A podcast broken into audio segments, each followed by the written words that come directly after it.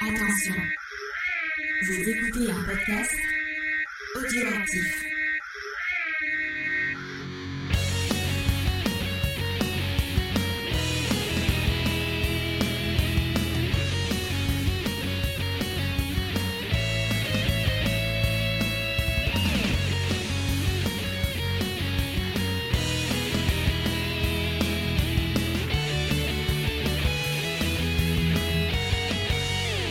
Salut à tous, bienvenue pour un nouvel épisode de Geek en série et en plus un épisode qui va nous permettre de fêter ce mois fantastique que j'adore. Il y a deux mois que j'adore dans la vie, c'est octobre et décembre. Donc là, on va fêter octobre, le mois de Halloween. Ouais. T'aimes pas janvier? Janvier, j'aime qu'un seul jour, mais ça dépend des années. Yeah. Mais j'ai prévu quelque chose de très bien pour le 24 janvier. Vous verrez ça. C'est son anniversaire, Bah retenez-le bien. Envoyez-lui des, des, des trucs. Je sais pas. Des trucs. Jetez-lui des, je sais pas. C'est pas grave. Donc Des ça va, James, on t'a entendu. euh, toujours, toujours euh, fantastique tes interventions. Ça va, tu t'es remis de la dernière fois? Ouais. Ouais. Les gens étaient très contents de, de, de, de t'entendre. Ah, bah ça fait plaisir. On n'a pas eu de lettre euh, de la De part du fan club de, de Drew, peut-être. Donc bon, pour l'instant, ça va. Personne t'a fait du mal. hein. C'est Bon, bon. bah. Faut que j'ai pas de toupouille vaudou à mon effigie. Ah, J'en ai peut-être une cachée. Ah, ça m'étonne pas. Alors, elle était avec nous lors du précédent épisode. Elle revient parce qu'elle est fantastique et qu'on rigole bien et que c'est super. C'est Léna. Coucou Léna. Eh bien, coucou à tous les deux. Je suis super Ah. contente d'être là et j'espère qu'on va pas trop critiquer encore Sarah Drew, la pauvre, même si elle est pas dans la série. euh. Mais il y a quand même un lien avec Grey's. Anatomy. Il y a une autre Hawking qui est encore plus chiante. Ah, moi j'aime bien. moi, je, je- moi la- cette personne qu'on va parler bientôt, Je elle a ma reconnaissance éternelle pour avoir accompli Ah, l'un des vrai. plus magnifiques actes de la télévision américaine. On en parlera. On en. Mais ça spoil un peu, non? Mais je ne dis rien pour l'instant. Mais si vous avez écouté l'épisode de Grey's Anatomy, vous savez quel personnage on n'aime pas. Voilà. Entre parenthèses. Derek euh, veut mourir. Et alors je me. Oh, on va pas spoiler deux minutes après. Eh, Derek Shepard. Tout le monde sait que Derek Shepard est mort. Mais James, c'est peut-être des gens qui n'ont pas encore commencé la Il y a série. peut-être des gens qui, qui commencent tout connaissent pas. juste la C'est saison 1 de Shepard ou. Shepard C'est Shepard. C'est Shepard. C'est Jack dans Lost. Ah, Ouais, exactement. Meilleur docteur du ouais. Eh, il a pu faire Jack. remarcher son ex-femme, hein. Bon, C'est vrai. alors, il a pas Meilleur fait euh, ça. neuro, euh, neurochirurgien. Chirurgien. ouais, ouais. Alors que, que Shepard, lui, il a, il a, il a sauvé le, le, le gars qui faisait des radios, mais il a fini en fauteuil roulant. Ouais. Donc il a pas réussi. Voilà. Ouais. Comparaison médicale. Mais on n'est pas là pour ça. on est là pour parler euh, de euh, la série Midnight Mass. Donc euh, traduit en français par le sermon de minuit. Qui se passe aussi sur une île, mais je sais pas si on a envie d'y retourner euh, sur celle-là. Oh, oh, avec un petit coup de rénovation impossible, ça passe. Hein. Ouais, je sais pas. Bah oui, on appelle notre ami Jérémy Renner et il nous fait ça aux petits oignons. impeccable, impeccable. En tout cas, euh, cette série, elle a été faite par quelqu'un qu'on aime beaucoup dans Ouais. l'émission, qui est Monsieur Mike Flanagan. Alors, vous le savez, on avait déjà parlé euh, de ces deux séries euh, autour d'une maison hantée qui étaient euh, The Hunting of Hill House, Hill House. et The Hunting of Blind Blind Manor, Manor. qu'on avait adoré. Et là, on s'est dit, mais il y a a une nouvelle série, il faut qu'on en parle. Oui, Dr. Sleep en. Dans- en on a supprimé les rushs. Mm, mm. Qui s'appelait pas encore On a supprimé les rushs. C'était un peu. C'est l'épisode qui a été un peu notre rencontre, notre avec non, les parce filles. qu'on avait déjà fait des émissions avec elle. Mais... Euh, c'était avant qu'on avait fait le truc sur Godzilla? Ouais. Bon bah c'était les débuts en tout cas. C'était les Allez, débuts. Les. Mais en tout Mais cas. allez l'écouter, est euh, vachement bien mm, mm. En tout cas, Monsieur Flanagan, on aime beaucoup. Ouais. Euh, juste, je vais faire quand même des petits rappels. Donc, je vous rappelle si vous avez raté le début de la saison. On a déjà fait un épisode sur euh, Dune, la mini-série, que je vous conseille ardemment, bien plus que le film. Très bon parenthèses. épisode. Ah, merci, c'est gentil, Lena. Et donc, euh, l'épisode d'avant, c'était sur une, une très bonne surprise estivale qui était euh, Cruel Summer, que vous pouviez découvrir donc sur euh, Amazon, Amazon Prime. Prime. Et là, la série dont on vous parle aujourd'hui, vous pouvez l'avoir de façon légale sur Netflix. Oui. On va dire. Faut le rappeler. N'est-ce pas, mon cher James? Après, juste, j'en profite, je rappelle, vous pouvez bah, retrouver Lena aussi dans Comics Discovery, au Tous les mardis, de James. euh, À voilà. 20h sur Mhm. Twitch. Sauf mardi prochain. Ah ouais, c'est vrai qu'il sera pas là. Mais on- Bah, en fait, quand l'émission sortira, Ah je oui, pense que sera t'auras plus fait mardi l'émission, tu seras prochain. revenu. Bon, Ouais. c'est pas grave. Mais de toute façon, euh, tous les mardis, euh, même s'il n'y a pas les nains, il y a un peu Discovery, euh, où on parle de Évidemment. comics. Ouais. Voilà. Super. T'as l'air Et de. Sardou. Et de Sardou. Et de. Sardou, c'est vrai, c'est exact. c'est exact. Bon, je sais pas si là il y aura un côté très Sardou dans, dans cette mini-série. Ah. Mais bon, voilà, ici c'est pas pareil. hein, c'est- Il y a un petit côté irlandais Sardou. qui pourrait faire penser à Sardou. Ah bon? Ouais, ils ont tous un peu des tronches irlandais. euh. Ah, tu m'aurais dit, ils font tous la tronche, j'aurais dit bon, voilà. Mais je vois pas le, le point entre Irlandais et Sardou. Bah, le côté île un peu. euh, pas. non, mais en il quoi pas- Sardou, il il aime Bah, les le lac Irlandais? Des Marins. Et c'est en Irlande? C'est en Irlande, ouais. Ah, je sais pas, moi je sais pas du tout où c'est. Bah, si, c'est en Irlande. Bah, tiens, vérifie. Attention, James, c'est-il bon en géographie? Fact-checking. On commence l'émission avec James qui nous dit des infos pertinentes. Je pense que nos auditeurs s'en foutent, ils ont envie de savoir ce qu'on a pensé de cette série. Euh, D'ailleurs, euh, hop, je vais juste vous euh, en profiter pour euh, faire un petit remerciement, juste que je retrouve le mail en question pendant que James se cherche. C'est une émission qui est vachement préparée, vous le voyez. Effectivement, c'est c'est en Irlande. Ok, merci James.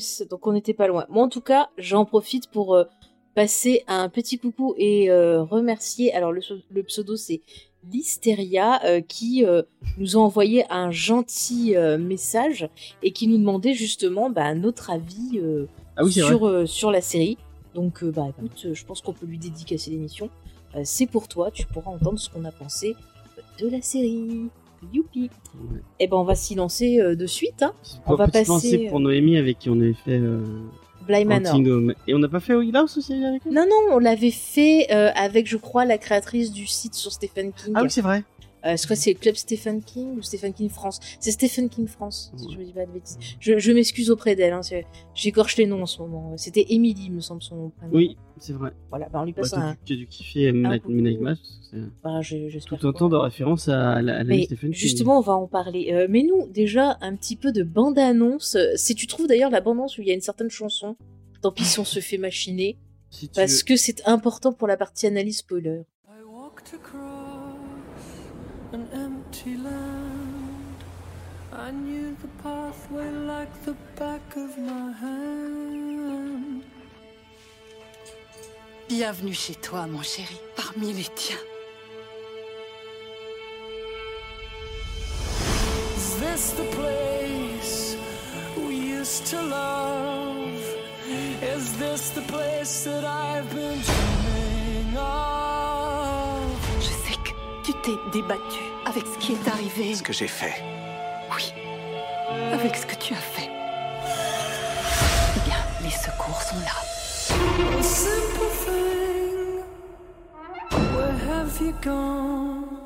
Bonjour. Je sais que je ne suis pas celui que vous vous attendiez à voir. Je ne souhaite rien d'autre que vous servir. Et j'ai hâte de faire votre connaissance à tous. So tell me when you're gonna let me in. Je suis euh, plutôt du genre rationnel. Il se passe quelque chose ici. Nous avons tous été témoins d'un miracle récemment.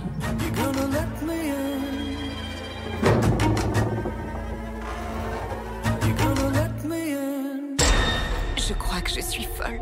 En même temps, qu'est-ce qu'un petit coup de folie entre copines, hein? Approche.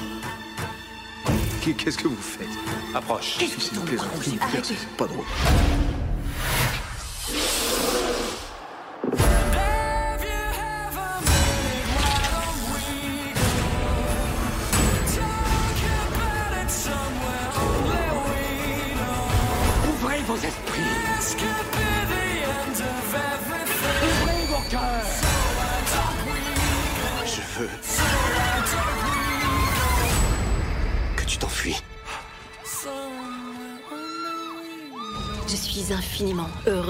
Soyez avec nous pour voir ce qui va venir ensuite. Voilà, donc c'était euh, la bande-annonce donc de cette mini-série qui a l'air euh, très sympathique. Et tu disais James euh, Stephen King. Bah, effectivement, je trouve que moi j'ai ressenti beaucoup Ouais. euh, l'héritage Stephen King et il faut pas oublier comme ça on- ça nous permet de restituer euh, Monsieur Flanagan. On va le faire à chaque fois parce que je trouve qu'on parle pas assez de lui. Ce gars vraiment c'est c'est un un auteur euh, et un réalisateur euh, de, de films, voilà, horrifiques, fantastiques. Alors moi, je dirais pas film de genre. hein, J'en profite, petite parenthèse. Je trouve ça débile de dire film de genre. Je veux dire, le western, c'est un genre. Voilà. Pas débile. Non, mais je, je pas comprends pas. Excuse-moi, James. C'est juste que je ne comprends pas cette expression parce que pour moi, tous les films sont des genres. Voilà, donc moi, je, je vais spécifier donc genre horreur et euh, fantastique. Ça, c'était le petit passage pour XP.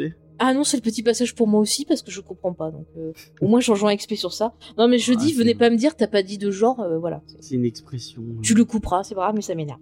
Non, C'est comme roman graphique, hein, chacun a ses. Chacun a ses Eh, trucs. Hein, roman euh, graphique, c'est voilà. c'est spécifiquement de la merde. Ah, et il y a deux minutes, j'ai dit, oh, c'est idiot. Oh, bon, on dit pas idiot, ça se dit pas. Et l'autre, eh, c'est de la merde. Donc, on va quand même resituer le, le monsieur pour, parce que c'est important, je pense, pour justement cette mini-série. Il faut rappeler que monsieur Flanagan est né en 78 à Salem. Ah. Je, je, je- je trouve ça génial. Je trouve ça magnifique. Euh, il a été enfant de cœur. Encore Oui. quelque chose qui va être intéressant, je pense, pour euh, ce programme-là. oui. Euh, on l'a connu, comme je vous l'ai dit, enfin en France en tout cas, il a un peu explosé avec le film The Mirror, qui avait été traduit sous le nom Oculus en France, euh, Ah, qui truc mettait avec, euh, euh, en scène justement euh, Cathy, j'en ai plus son de famille, celle qui fait Starbuck dans Battlestar Galactica, et il y avait aussi, ouais Stackhoff, merci James, et il y avait aussi Kate. Kate Sackhoff, Ouais. c'est pas Cathy? Non, je crois crois que que ce c'est Kate. Bon bref, et il y avait euh, celle de Doctor Who, celle j'entends plus son nom. Euh, Gillian. Euh, purée, je perds tous mes Karen noms. Gillian. Karen Gillian, merci. Je perds tous mes noms, c'était vachement bien. Donc, il a fait aussi ben, euh, Sans un bruit, je crois, Hush en VO. Après, il a fait pas mal d'adaptations de Stephen King, euh, comme Jessie, euh, voilà, Doctor Sleep. euh, regardez sur Netflix, il y en a plein, plein, plein. Et bah, c'est quelqu'un, moi, que j'apprécie beaucoup, parce que je trouve qu'à chaque fois, il fait une très, très bonne utilisation bah, du, du fantastique pour vraiment donner cette impression d'éléments surnaturels qui viennent perturber le quotidien. Et à chaque fois, euh, ben, cet élément perturbateur va servir à raconter une histoire. Et je trouve que vraiment, il y a- les, les séries qu'il a fait pour Netflix dont on a parlé, ben, c'est vraiment un point d'orgue parce que vraiment, à chaque fois, il va parler des relations euh, euh, par-enfant, du deuil. euh, il, il va parler euh, plein plein de choses. Quoi. Bah, il utilise. la culpabilité. Il y a des thèmes qu'on va retrouver dans cette série-là. hein. il utilise le, le fantastique à son à son à son à son pas- à son à son à, à sa merde je recommence Oui, surtout, je crois que tu es en train de dire ce que je viens de dire il y a deux secondes. non il utilise le, le fantastique sa définition la plus pure euh, Oui, c'est ce que je viens de dire. euh, c'est-à-dire euh, le le, le... Le quotidien qui Ah ouais. Mais merci, James. Bah, je c'est bien, a bien, vous êtes d'accord sur la question. euh. bah oui. Et toi, Léna, est-ce que tu es d'accord sur la question? Moi, je Qu'est-ce suis que tout à fait d'accord avec vous aussi. Je trouve qu'il mais- utilise le fantastique à son état le plus. Le plus pur hein C'est ça que tu voulais pur. dire. hein. non mais je veux dire il tient vraiment il fait des drames teintés de fantastique et c'est ça qui est bien euh, et c'est un peu ce qu'on a perdu euh, quand on regarde tous les films d'horreur euh. Oui, c'est pas qu'un le- aspect surnaturel, c'est euh, axé sur un peu euh, tout ce qui se passe dans le quotidien et. euh, Parce que l'horreur, c'est un peu devenu une espèce de, de roller coaster, euh, enfin les films d'horreur, Mm. où tu vas, tu y vas pour te faire peur, et là non, il essaie de raconter quelque chose. Il y a un vrai propos, il y a un vrai, euh, Mm. il y a, il y a, il y a un vrai questionnement au travers de ces, de, de ces séries et de ces films. Mais tu vois, ça Même fait du bien. euh. euh, Ça fait du bien de voir des auteurs comme ça. Ouais. Tu vois, je pense justement euh, à celui qui a fait Héritage. Non. Hérédité. Hérédité. Putain, je perds tous mes noms. Excusez-moi. Hérédité. euh, fait Midsommar aussi, non? Ouais, Midsommar. Bon après c'est un, un- c'est particulier comme style, mais il essaye vraiment, tu vois, de raconter quelque chose. Ouais. Il y a plein de petits auteurs comme ça. Bon après, Jo- Jordan Peele euh, ou Bell comme vous, vous voulez. Il y en a qui aiment pas trop ce côté vachement politique, mais c'est intéressant de voir justement bah, qu'il se sert du fantastique pour parler de sujets d'actualité et qu'on a des choses un peu, voilà, un peu différentes et ça fait pas de mal euh, d'avoir justement C'est du vrai tout un cinéma. quoi. éventail. Mm, C'est vraiment un auteur qui essaie de te raconter quelque chose. c'est ça. pas. Euh... C'est toi qui me parlais de du, du cinématographeur qui est donc un, un youtubeur Très qui très bonne chaîne qui d'ailleurs. parlait le conseille. de, de- du MCU en disant que c'était devenu des bah, tu des roller coasters quoi. C'est c'est du euh, Mais il y a pas de mal. à- c'est Il y a du pas de mal à divertissement ça.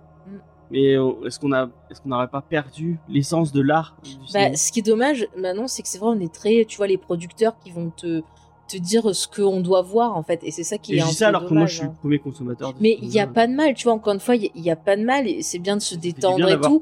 Mais c'est vrai que c'est bien aussi d'avoir des choses qui vont être vachement travaillées. Après, tu vois, par exemple, James Wan, euh, c'est un auteur que j'aime bien parce qu'il a ce côté où justement, bah, il va te faire peur avec des histoires et des machins, mais par sa réalisation, euh, par pas mal de points, il va raconter autre chose derrière. Je trouve que c'est Conjuring, moi j'aime beaucoup.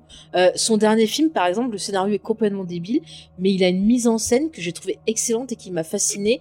Et justement, il, il va dire plus de, so- de choses, je trouve, par sa mise en scène que par le, le, le scénario qu'il va proposer. En tout cas, ça fait du bien de voir dans le genre, dans le genre horrifique et pas le genre Mhm. euh, des auteurs comme ça. Et c'est vraiment le, le, le terme auteur, il est, il est, Mais il est là. après, tu vois, l'horreur, le fantastique, l'épouvante, comme on en parlait l'autre fois avec euh, Sophie et Charlotte, euh, on discutait, c'était aussi, il faut voir les attentes que vous avez. Euh, si vous voulez voir quelque chose euh, comme ben, Hill House, qui était vraiment très centré sur justement la maison de fantômes dans le plus pur, euh, le truc le plus effrayant avec les peurs infantiles et tout ça, Mm. là, ça va pas être pareil. Ça va vraiment être euh, une peur sur Midnight euh, qui va être plus psychologique. Et moi, j'avoue que c'est des choses qui me touchent. Tu vois, par exemple, il y a un film qui est peut-être pas considéré comme un film d'horreur ou, ou autre, qui est un thriller. J'en parlais l'autre fois, c'est Paranoia, tu sais, de Soderbergh. Ouais. Qui, moi, m'a Ah, m'a angoissé, m'a terrifié parce que tout, tout ce qui est. euh, alors, pour vous le résumer vite fait, c'est un film qu'il a filmé euh, avec un iPhone entièrement, mais c'est c'est putain de, de bien réalisé. Euh, Il y a Claire Foy dedans que vous avez vu dans The Crown, vous savez, elle fait la, la reine. Je fais le coucou de reine au passage, vous le voyez pas, mais c'est pareil. Et c'est un film qui parle d'une femme qui va se retrouver en fait internée contre son gré. Et elle voit dans euh, cette, euh, cette- cet endroit où elle est enfermée euh, un mec euh, toxique qui la poursuivait. Ouais, parce qu'elle a un stalker. qui Voilà, et, et toute la question c'est de savoir si elle est folle ou pas, si elle est vraiment euh, stalkée par ce mec. Enfin, il y a plein de trucs comme ça. Et j'avais trouvé le propos hyper effrayant. Mais c'est marrant, et c'était des trucs j'en simples. ai pas plus Mais oui, il faut en parler ce beaucoup. Hein. Alors qu'il est vraiment très bien. Moi, moi Ah ouais, c'est un. C'est un de mes préférés. Un- Mais Contagion aussi, tu vois, je l'ai Ouais, revu pendant toute cette période-là. Effet secondaire aussi, était bien. Alors celui-là, j'ai moins aimé parce que j'ai vite trouvé le twist et ça m'ennuyait après. Donc, euh, mais moi, c'est ma faute. Hein. Regarde. Et si vous avez, moi, j'avais, moi, j'avais beaucoup aimé Effet secondaire. hein, J'avais Mm, mm. bien. Ouais. Et Paranoia, il est vraiment. Ouais, il est Paranoia, vraiment il est excellent.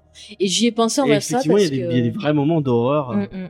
euh, psychologiques. euh, C'est ça. Et je, je trouve ça plus percutant. Après, c'est voilà, c'est mon ressenti, mais c'est vrai que je trouve ça plus plus percutant. Mais après, si t'as peur de te faire enfermer, moi je sais que c'est un de mes. euh, depuis que j'ai vu Oser, ah ouais, non, mais laisse tomber, ose. J'étais comme ça. la prison je et veux le, pas le aller en prison, hein. ça, ça, moi ça me fait un Ah truc non, mais- flipper, mais vraiment non, mais tomber, beaucoup. euh. Non, mais pareil, la l'hystérie collective, vous allez voir, il y a de l'hystérie collective dans cette série. On va vous expliquer ça, là, on, on y va. Mais vraiment, c'est ah, c'est chaud. Enfin, moi, c'est vrai que dans les critiques que j'ai vues sur cette série, j'ai eu beaucoup de gens dire ah ça fait pas peur, gna gna gna gna. Bah, Mais c'est Effectivement, autre si vous n'aviez pas aimé euh, chose. il a c'est plus Bly Manor qui était peut-être un peu plus dans le. Dans ce, dans ce- c'était du gothique, Bly Manor. C'était un peu était- l'équivalent de, de Del Toro sur euh, Crimson Peak. Ouais. C'est du gothique et c'est beau. Donc, si vous beau. aviez pas aimé ça, je pense passez votre chemin parce que vraiment, euh, Mm. on, dans Midnight Mass, c'est c'est encore plus poussé à son à son paroxysme le fait que bah le le l'horreur. Bah tiens, pitch-nous, comme ça après on présentera le reste de la série. Ça, Alors. Euh, on attention est les pitchs de James. Attention les pistes de Générique. James, les de James alors qu'il n'a aucune info et qu'il n'a pas noté du tout. Euh, Ah On est euh, donc sur une petite île aux États-Unis. À mon avis, c'est plus dans le nord des États-Unis, si je dis pas de bêtises. Euh, et euh, il y a deux personnes qui vont revenir sur cette île. Cette île qui est un peu en, en décrépitude. C'est une île de pêcheurs. c'est une île de pêcheurs où les gens vivent pratiquement que de la pêche et qui a subi plusieurs, euh, plusieurs, enfin une en tout cas, euh, euh, un, un, C'était quoi, un une marée de- noire Oui, une marée noire. Ouais, une marée et noire, du coup, euh, la, la, la pêche est encore plus limitée qu'avant. Donc euh, les, les gens ont du mal à à, À à, à, à- à mettre- survivre, à survivre, ouais, ouais À couche. à mettre euh, enfin, ils ont voilà et il y a deux personnages qui qui, qui reviennent euh, euh, sur cette île donc le prêtre, le prêtre euh, enfin un Ouais. prêtre Ouais. euh, qui qui revient enfin un prêtre qui revient euh, un jeune prêtre qui va qui va qui va reprendre euh, le- la paroisse euh, sur une île qui est très très très catholique Bah, en fait, Euh. il, vient remplacer soi-disant le vieux prêtre ouais qui, qui était a parti en voyage disparu. Voilà. Alors j'ai plus son nom, ça y est du prêtre. Euh, C'est Pruitt, prêtre. Pruitt. Pruitt. Euh, ouais, ouais, un truc comme ça. J'ai noté le nom de l'acteur et j'ai juste écrit le prêtre à côté. Donc voilà. Et euh, quel- euh, un enfant du euh, Ouais. un enfant de, du, du- de Lille, Qui euh, revient. qui était parti à Chicago euh, pour, euh, bah, pour faire sa vie, Mhm. et qui malheureusement avait bu et a, et a tué une jeune fille. euh, Sans faire exprès. sans faire Enfin, exprès en, en- C'est l'alcoolisme. à ouais, cause de c'est la, pas en- au volant, au Mhm. volant, et donc il sort de prison. Ne Alors, buvez pas. effectivement, ne buvez pas. Ou avec modération. Et surtout, Voilà. ne buvez pas quand vous avez. euh, Mhm. Enfin, ne, ne prenez pas le volant quand vous avez bu. Euh, et du coup, lui, il a fait la prison. Et il revient après avoir pris la prison. Euh, dans sa famille, euh, où bon, son père a pas trop. euh, Alors, rappelons le prénom, le nom de, de ce personnage. Je sais pas si c'est fait exprès, mais il s'appelle Riley Flynn. On enlève le L, ça fait Finn. Est-ce un clin d'œil à Buffy? Ah oui, c'est vrai, vrai. On ne sait pas. Mais il y a plein de clins d'œil dans cette série. hein. Et euh, bah, le père de la famille Flynn, donc le, le père de Riley, euh, est joué par. euh, Euh, je vais présenter le Ah, cast. Donc tu, bah, tu nous fais juste le, le pitch. Donc voilà, donc ces personnages sont revenus et il va se passer des et choses le sur cette prêtre île. arrive avec une masse. Enfin, une. une Non mais ne dis pas trop. Tu dis juste voilà, ils arrivent. Pas une masse, une. euh, non mais ne dis malle. pas, ne dis pas ça. C'est du- euh, ça va mettre le. Et il va se le- passer des choses un peu mystérieuses et voilà. Voilà, Voilà. voilà, c'est comme ça qu'il fallait finir. On t'a pas dit de raconter tout. Donne pas les indices. On a dit qu'on spoilait pas cette partie-là. Pas de clou. Ah. Alors, euh, donc cette série, alors j'ai pas trouvé trop de masse d'infos sur euh, ben, euh, l'inspiration euh, du truc. Par contre, ce qui est intéressant, c'est qu'en fait, ce mot euh, Midnight Mass, donc le titre, ouais. Oui non mais je dis le titre original, c'est en fait on le, on l'a déjà aperçu dans d'autres films justement de du réalisateur. Par exemple, dans Hush, le personnage qui était joué par euh, son épouse, donc qui s'appelle Kate Siegel, euh, avait écrit en fait euh, un bouquin qui s'appelait comme ça.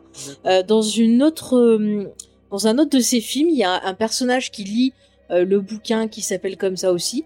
Donc c'est apparemment, d'après ce que j'ai compris, c'est une histoire qu'il voulait raconter depuis un moment. Mais bon, voilà. Mais euh, le titre, c'est la messe de minuit. donc c'est la oui, messe de la Noël, messe de euh, minuit, c'est comme. C'est une messe. euh, Mais ça se passe pas à Noël. C'est pas. Oui, non, mais la messe de Noël. Oui, euh, c'est la c'est messe de minuit. Oui, oui, oui, oui, c'est la messe de minuit. Bon, ils l'ont traduit par le serment, le serment de minuit. Ouais. Oui, bon, c'est vrai, c'est le prêtre, il fait son serment. Ça se passe à minuit. Après, je sais C'est pas si c'est un terme utilisé pour toutes les messes de soir comme ça. Je sais pas. Que moi, j'avais entendu juste pour. bah, Après, je suis pas catholique, mais je, Mhm. je l'avais entendu que pour utiliser que pour le, le- la messe de Noël.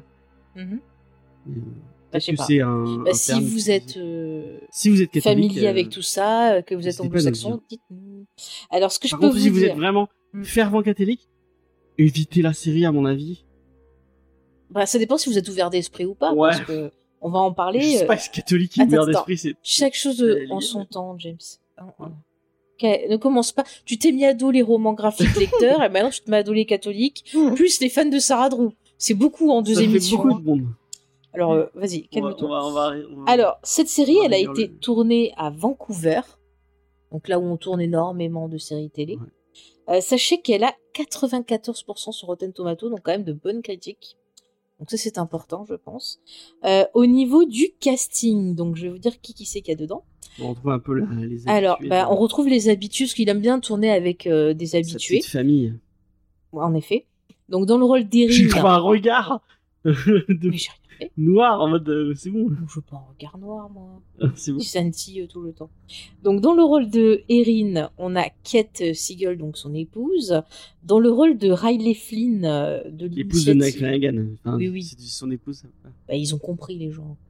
Ah, on sait, on sait pas. Alors en plus maintenant il insulte les auditeurs. Ça fait beaucoup James, attention. Hein. T'avais compris les Alors. moi, Mais je comprends toujours compris. tout ce que dit Faye. Alors... Euh, voilà, Ah, d'accord. voilà. Alors je reprends. Donc dans le rôle de Riley, on a Zach Guilford que vous avez pu apercevoir dans Fright Night Light, dans Off the Map, euh, dans un clip de Taylor Swift. J'ai noté ça, c'était fantastique. Je me rappelle pas du tout de, de, de, de ce clip, euh, donc qui s'appelle House. bien avec Taylor Swift dans chaque émission. Ah, ça c'est magnifique. Euh, vous avez pu le voir dans The Mob Doctor, dans Le Dernier Rempart, ce film fantastique avec Schwarzenegger. C'est Schwarzenegger qui est le dernier rempart. hein, Mais oui, oui, non, mais c'est bon, James, on t'a pas dit de spoiler le film. Il est alors dans un film qui va nous plaire à Léna et moi, dans American's Nightmare 2. Évidemment. Et dernièrement, vous avez pu le voir dans la série Good Girl. Donc euh, voilà un peu son Tu pas parcours. dit qu'il est dans le Grey's Anatomy aussi? Oh, il a fait un épisode où il a fait un mal dans un épisode. euh, Ah, avait un T'es apparu. dans- Alors, dans le rôle de sa maman, qui s'appelle Anne, donc Anne Flynn, c'est euh, Christine Lehman. Alors moi, je l'ai, je l'ai- je l'ai reconnue direct parce que je l'aimais beaucoup dans la série télé Poltergeist qui passait à l'époque euh, Ah, euh, de la trilogie du samedi, que je vous conseille, c'est c'est sympa. Bon, ça a un peu vieilli, mais voilà. Sinon, euh, dernièrement, vous avez pu la voir dans Altered Carbon, c'était sur Netflix aussi. Mm. Ouais. C'est pas cher je préférais le, le bouquin, qui est, qui est quand même mieux, même si euh, il m'a filé des crises d'angoisse. On Ouais. parlera peut-être un jour. Ok. Alors, notre chouchoute, je pense qu'on va beaucoup parler d'elle. Le personnage de Bev, qui est joué par euh, Samantha Sawyer. Alors, elle, elle avait déjà joué avec euh, Mike Flanagan sur Hush. Donc, euh, Et sur Hill House aussi. Et sur Hill House aussi, en effet. Et nous, on l'adore parce que dans Grey's Anatomy, elle a joué un médecin qui a fait quelque chose de fantastique que James vous a spoilé en début d'émission. Donc bravo non, c'est pas elle en, en plus. Elle était là, mais elle a pas fait grand chose. Oui, elle a dit Oh, il y a une erreur médicale. Bah tant pis. Voilà. C'est pas elle, c'est le, les autres, euh, c'est les gens autour Oui, d'elle. mais elle a pas signalé l'erreur médicale. Elle a attendu et tout. Et d'ailleurs, il l'a dit dans sa tête. Il a dit Oh, bah elle est pas fut-fut. Hein. Voilà. Non, justement, il disait, ah, il y en a une intelligente, c'est elle. Bah oui, bah elle fait rien. On s'en fout. Il est, il est jouissif si t'aimes pas Derek. Comment se... Franchement, James, c'est pas gentil. Alors, c'est pas moi, j'ai rien dit. Dites-nous en commentaire euh, si c'est moi ou si c'est pas c'est James et puis c'est tout.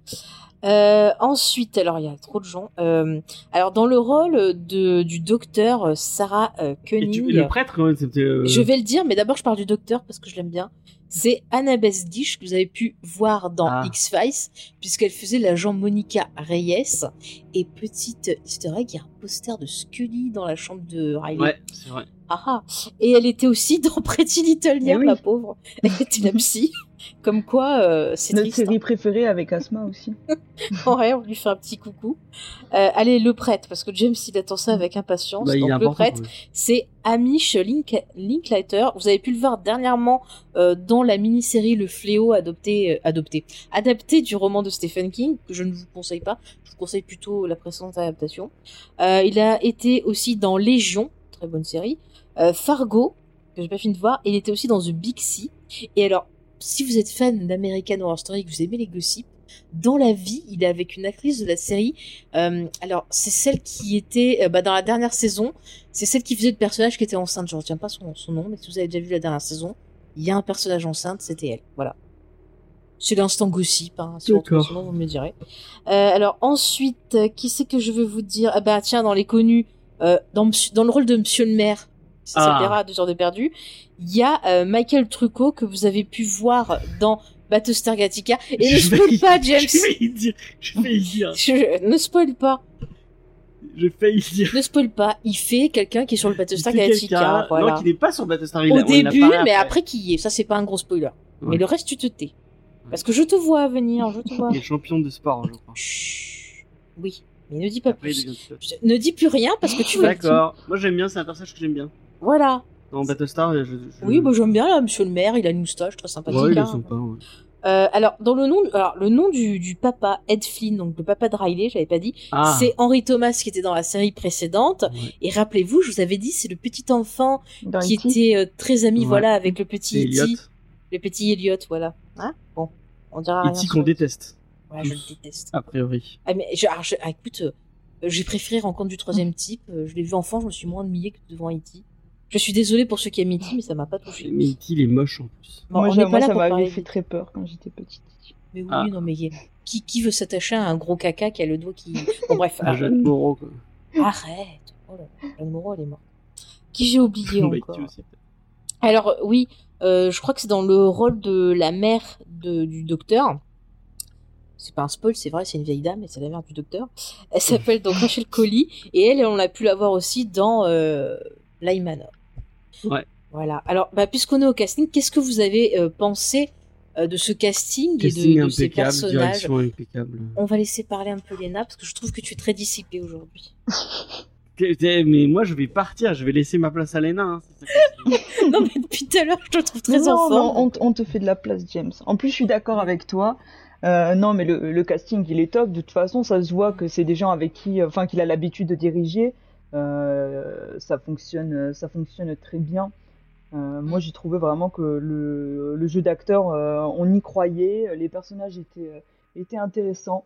Il y a juste, bon, la, la petite là qui est en fauteuil roulant, elle m'a moyennement convaincue. Enfin, il y a, il y a une Ouais. scène, euh, enfin, on va pas spoiler, mais il y a une scène où elle parle à un monsieur et qui est censée être une scène un petit peu, je pense, émouvante Ah et oui. tout, et qui, moi, m'a laissé un peu de marbre. Alors, je me suis dit, euh, bon, je sais pas si c'est le jeu d'acteur ou quoi, mais j'ai, euh, voilà, je suis restée un peu imperméable, mais sinon, après, globalement, euh, tous les acteurs euh, m'ont paru convaincants. Nous, petite, petite spécificité, on a regardé en VF. Donc, euh, Et Oui, on a testé la VF pour Moi aussi, j'ai trouvé que la VF était pas mal. Hum, Bon après je suis allée voir des scènes euh, parce que sur internet tu peux voir des scènes euh, Mhm. en VO pour comparer. Et euh, c'est très très bon en VO aussi. Donc je pense que voilà vous pouvez vous faire plaisir soit si vous êtes amateur les de VO VF VO Netflix, c'est souvent. VF ça va. Ça dépend. Il y a des VF qui Mm. sont pas très bonnes sur Netflix. Ah ouais mais là c'est plutôt je trouve de la bonne qualité. Ça Ouais. ça Ouais. ça va très bien. Euh, donc vous pouvez tester les deux. Ça voilà. c'est vrai que j'aime bien moi tester un peu les deux pour donner un avis à nos auditeurs mais euh, vraiment voilà Mais c'est vrai que, moi, euh, je suis un peu adepte. Pas vraiment, mais Mhm. euh, je trouve que c'est plus. c'est- quand même plus agréable. Et pour. Enfin. On n'a pas à, à- à réfléchir. Enfin, c'est- c'est.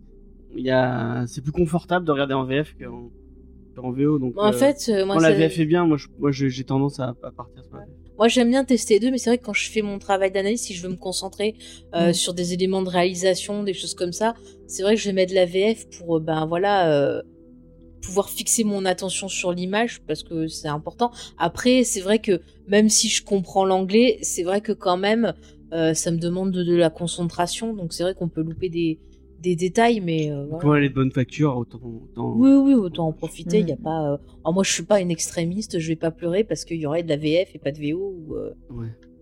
Après, c'est vrai qu'il y a certaines séries où là, je vais avoir plus de mal, c'est sur la comédie où vraiment c'est très difficile, Ouais. euh, des fois, de, de C'est vrai. traduire. Mais là, bon, ça se passe très bien. Mais après, je vous rejoins, je trouve que le casting euh, est très bien. Ils en font pas des tonnes. Même le perso de Bev, qui est une espèce de. de, de pour, pour vous la présenter. On dit pas des gros mots. Ah, C'est une dame qui a énormément de foi et qui est très extrémiste dans sa foi. Et Voilà très étriqué. voilà, très étriqué. Donc c'est vrai que euh, on aurait pu avoir une interprétation de folding comme on a eu dans d'autres films, mais vrai. là je trouve qu'elle le fait très bien. Ça m'a rappelé des gens que j'ai connus euh, dans ce milieu-là qui étaient très euh, comme ça et c'était pas les derniers à faire des un- saloperies. et elle, c'est un perso très euh, Stephen Kingien. je Oui, oui. euh. Bah, justement, on peut, on peut en parler comme ça, parce que là, dans la partie où on présente un peu tout. Tu le disais, James, c'est, encore une fois, on sent l'amour de Flanagan pour Stephen King, Ouais. et euh, ça, ça, ça, ça ressort de qu'on n'est pas partout. dans le Maine, mais on est dans enfin, Bah, l'Amérique. Moi, je je dans une petite ville un peu typique de ce que pourrait faire King. Bah, C'est ça, bah, justement, moi, je vous, je vous en avais parlé en off, que ça m'avait fait Mm. énormément penser ben, au titre, euh, je ne vais pas encore dire lequel, parce que je me rends compte que ça va spoiler, je le redirai, à un livre de Stephen King, mais ça m'a fait aussi énormément penser à La Tempête du siècle, qui est euh, une mini-série, je crois qu'il avait fait exprès pour la télé, qui est sortie après euh, en écrit, si je dis pas de bêtises, euh, qui est Ouais, en trois parties. scénario, Vous pouvez d'ailleurs, ouais, bah vous pouvez d'ailleurs le la voir ou la revoir sur Amazon Prime. Je l'ai revu cet été, ça m'a fait un, un grand plaisir de la Avec revoir son- cette le série. mec avec son sa canne de Oui, c'est super calme. Mais en fait, ça se passe pareil sur euh, une ville pareille de pêcheurs, non un peu voilà, un peu isolée. Il y a une tempête et il y a un gars qui arrive un peu chelou qui cause des petits euh, des petits soucis et euh, qui donne un choix aux gens en disant vous me filez un gosse et je me tire.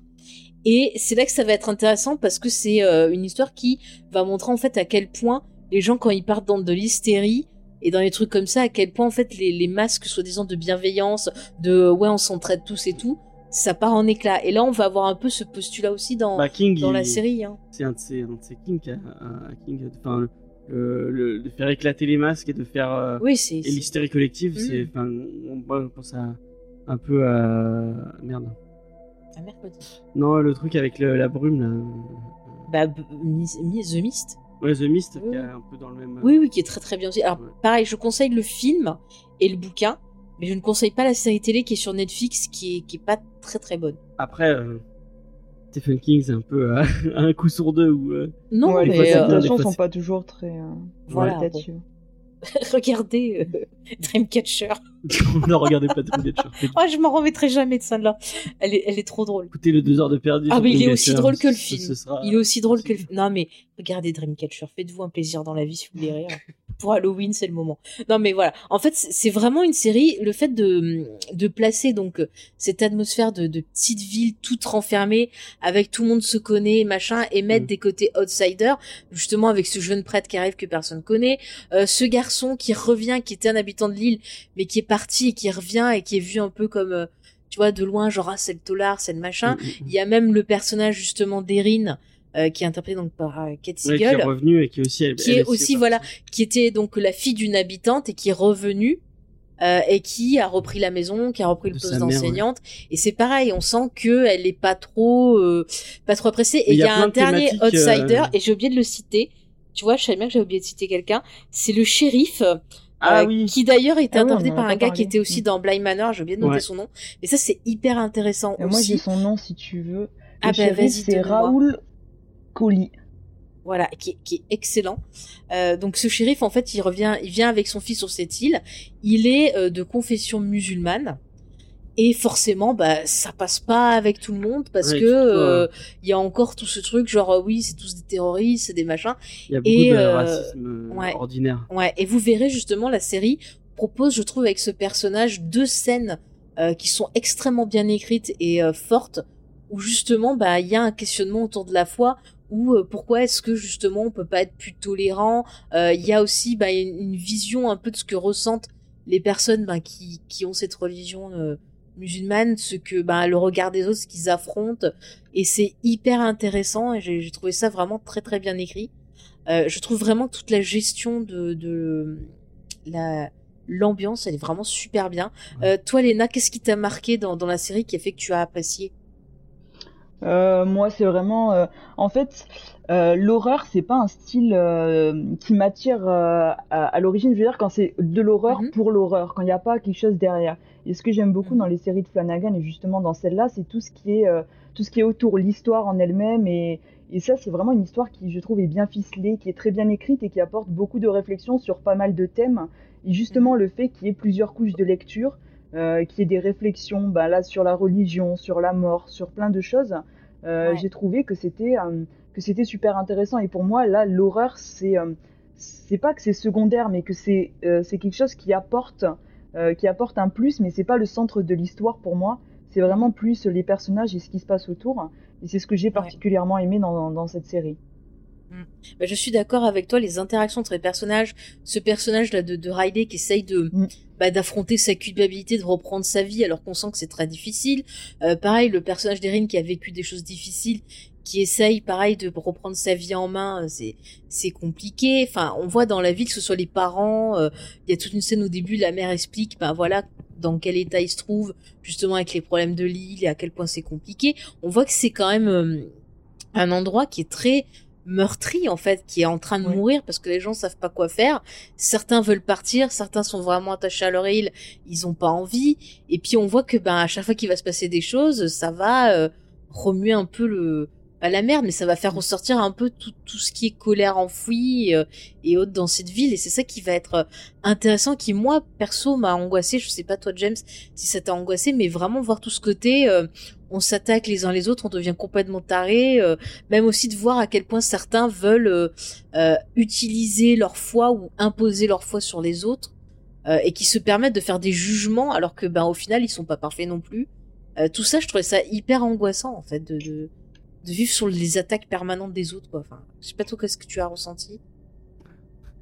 Euh, bah, de toute façon, euh, la religion. euh, Oui bon, non mais de peu- façon calme James. ça, bah, je sais pas si je l'ai déjà dit, mais peut-être que je l'ai dit dans un comédie Discovery, mais je l'ai pas dit dans une série. Mais moi, j'ai enfin, ma famille du côté pat- paternel. mon grand-père était pasteur, évangéliste. Ouais. Et donc, bah, il y a beaucoup de ma famille qui sont très très extrémistes sur ce euh, point précis euh, de la religion et tout ça. Mhm.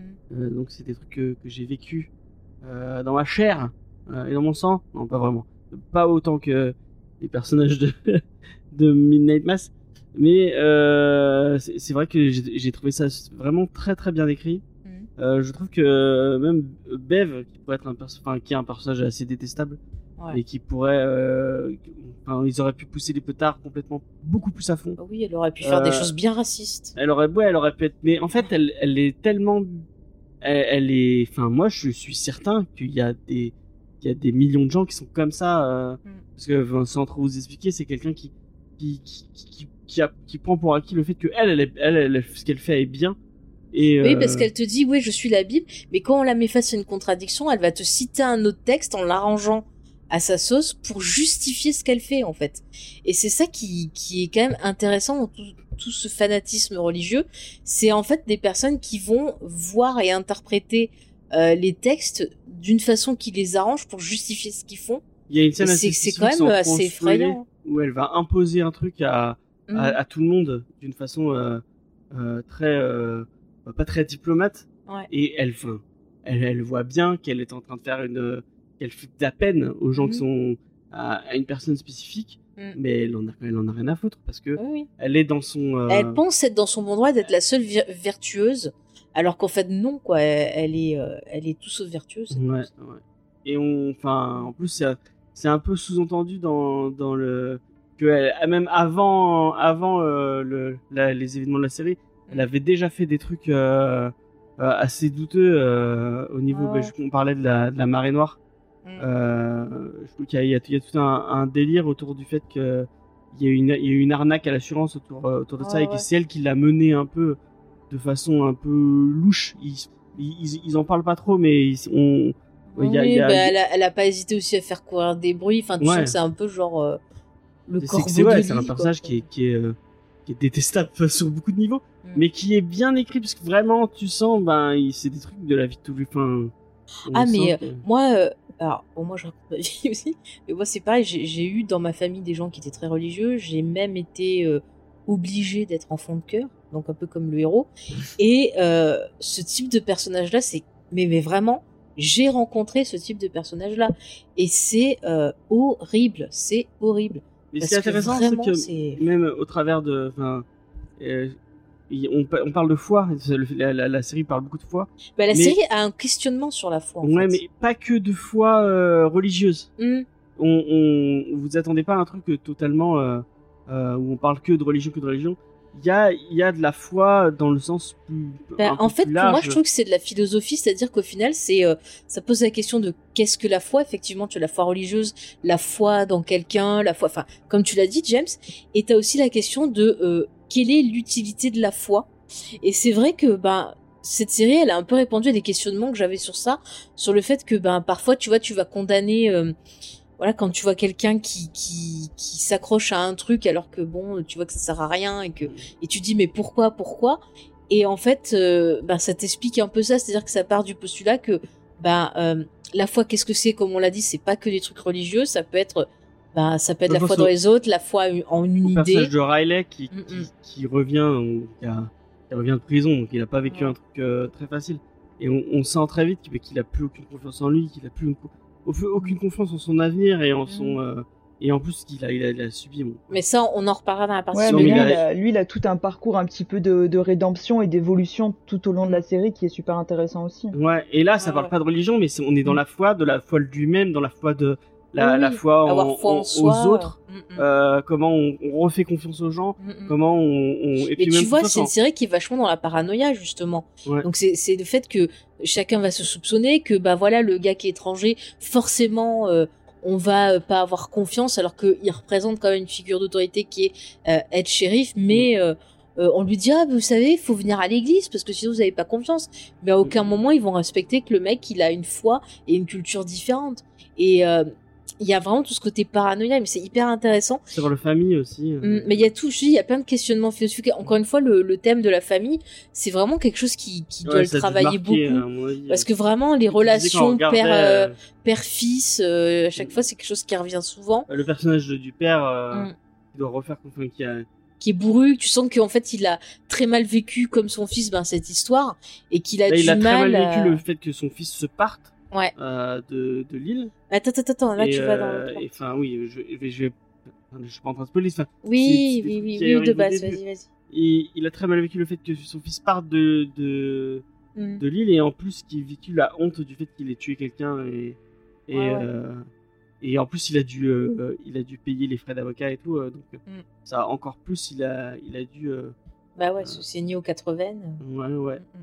Et euh, et on, on sent ce, ce mec qui n'a jamais pas qui parle pas de ses sentiments qui, qui est encore dans le enfin il y a vraiment une- Mhm. un questionnement aussi par rapport à ça Il y a une question aussi sur la peur, parce qu'on voit que tous ces gens, en fait, ils ont peur. Comme tu disais, le, le gars qui, qui voit pas d'avenir, qui a peur, bah, c'est pareil pour les pêcheurs, ils ont peur pour l'avenir, peur de, de ce qu'ils vont devenir. Et euh, tu vois que c'est un terrain qui est hyper euh, facile pour, bah, justement, un jeune prêtre euh, idéaliste qui arrive sur l'île et qui veut essayer un peu de réveiller tout ça, de rapporter de la vie.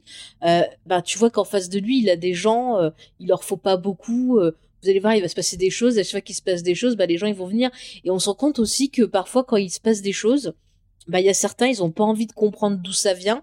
Tant qu'il y a du positif qui leur arrive, en gros, euh, on s'en fout qu'il y ait quelqu'un qui souffre ou qu'il se passe quelque chose. Et c'est aussi, bah, moment oui. ouais, ouais, c'est aussi quelque chose qui est hyper intéressant sur la nature humaine, en fait.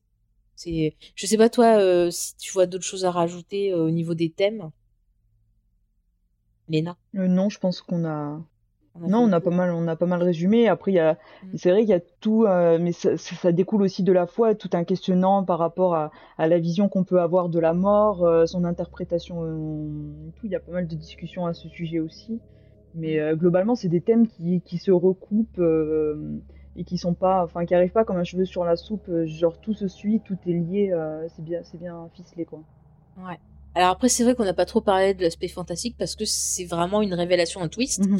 Donc on veut pas vous dire qu'est-ce que c'est. On va en parler dans la partie spoiler. Donc euh, pour ceux qui ont vu, restez encore quelques instants, mais c'est hyper intéressant. par contre on est vraiment sur euh, donc vous- c'est une série qui prend son temps Mhm. Mhm. qui a un rythme assez euh, Lent. moi j'irais lourd même euh, Ah, Moi j'ai trouvé ça bien. Enfin, c'est long et c'est bon. mais enfin moi moi c'est mon j'aime bien les trucs qui prennent leur temps et qui qui, qui posent leur personnage Mhm. et euh, moi ça me ça me pose pas de problème mais vraiment vous attendez pas à un truc qui va déborder Bah, c'est du drame. Au début, c'est du drame. c'est beaucoup beaucoup de discussions Mhm. euh, euh, et de Bah, c'est pas quelque chose qui va être comme tu dis dans l'action, c'est un drame familial qu'on va suivre Ouais. au début.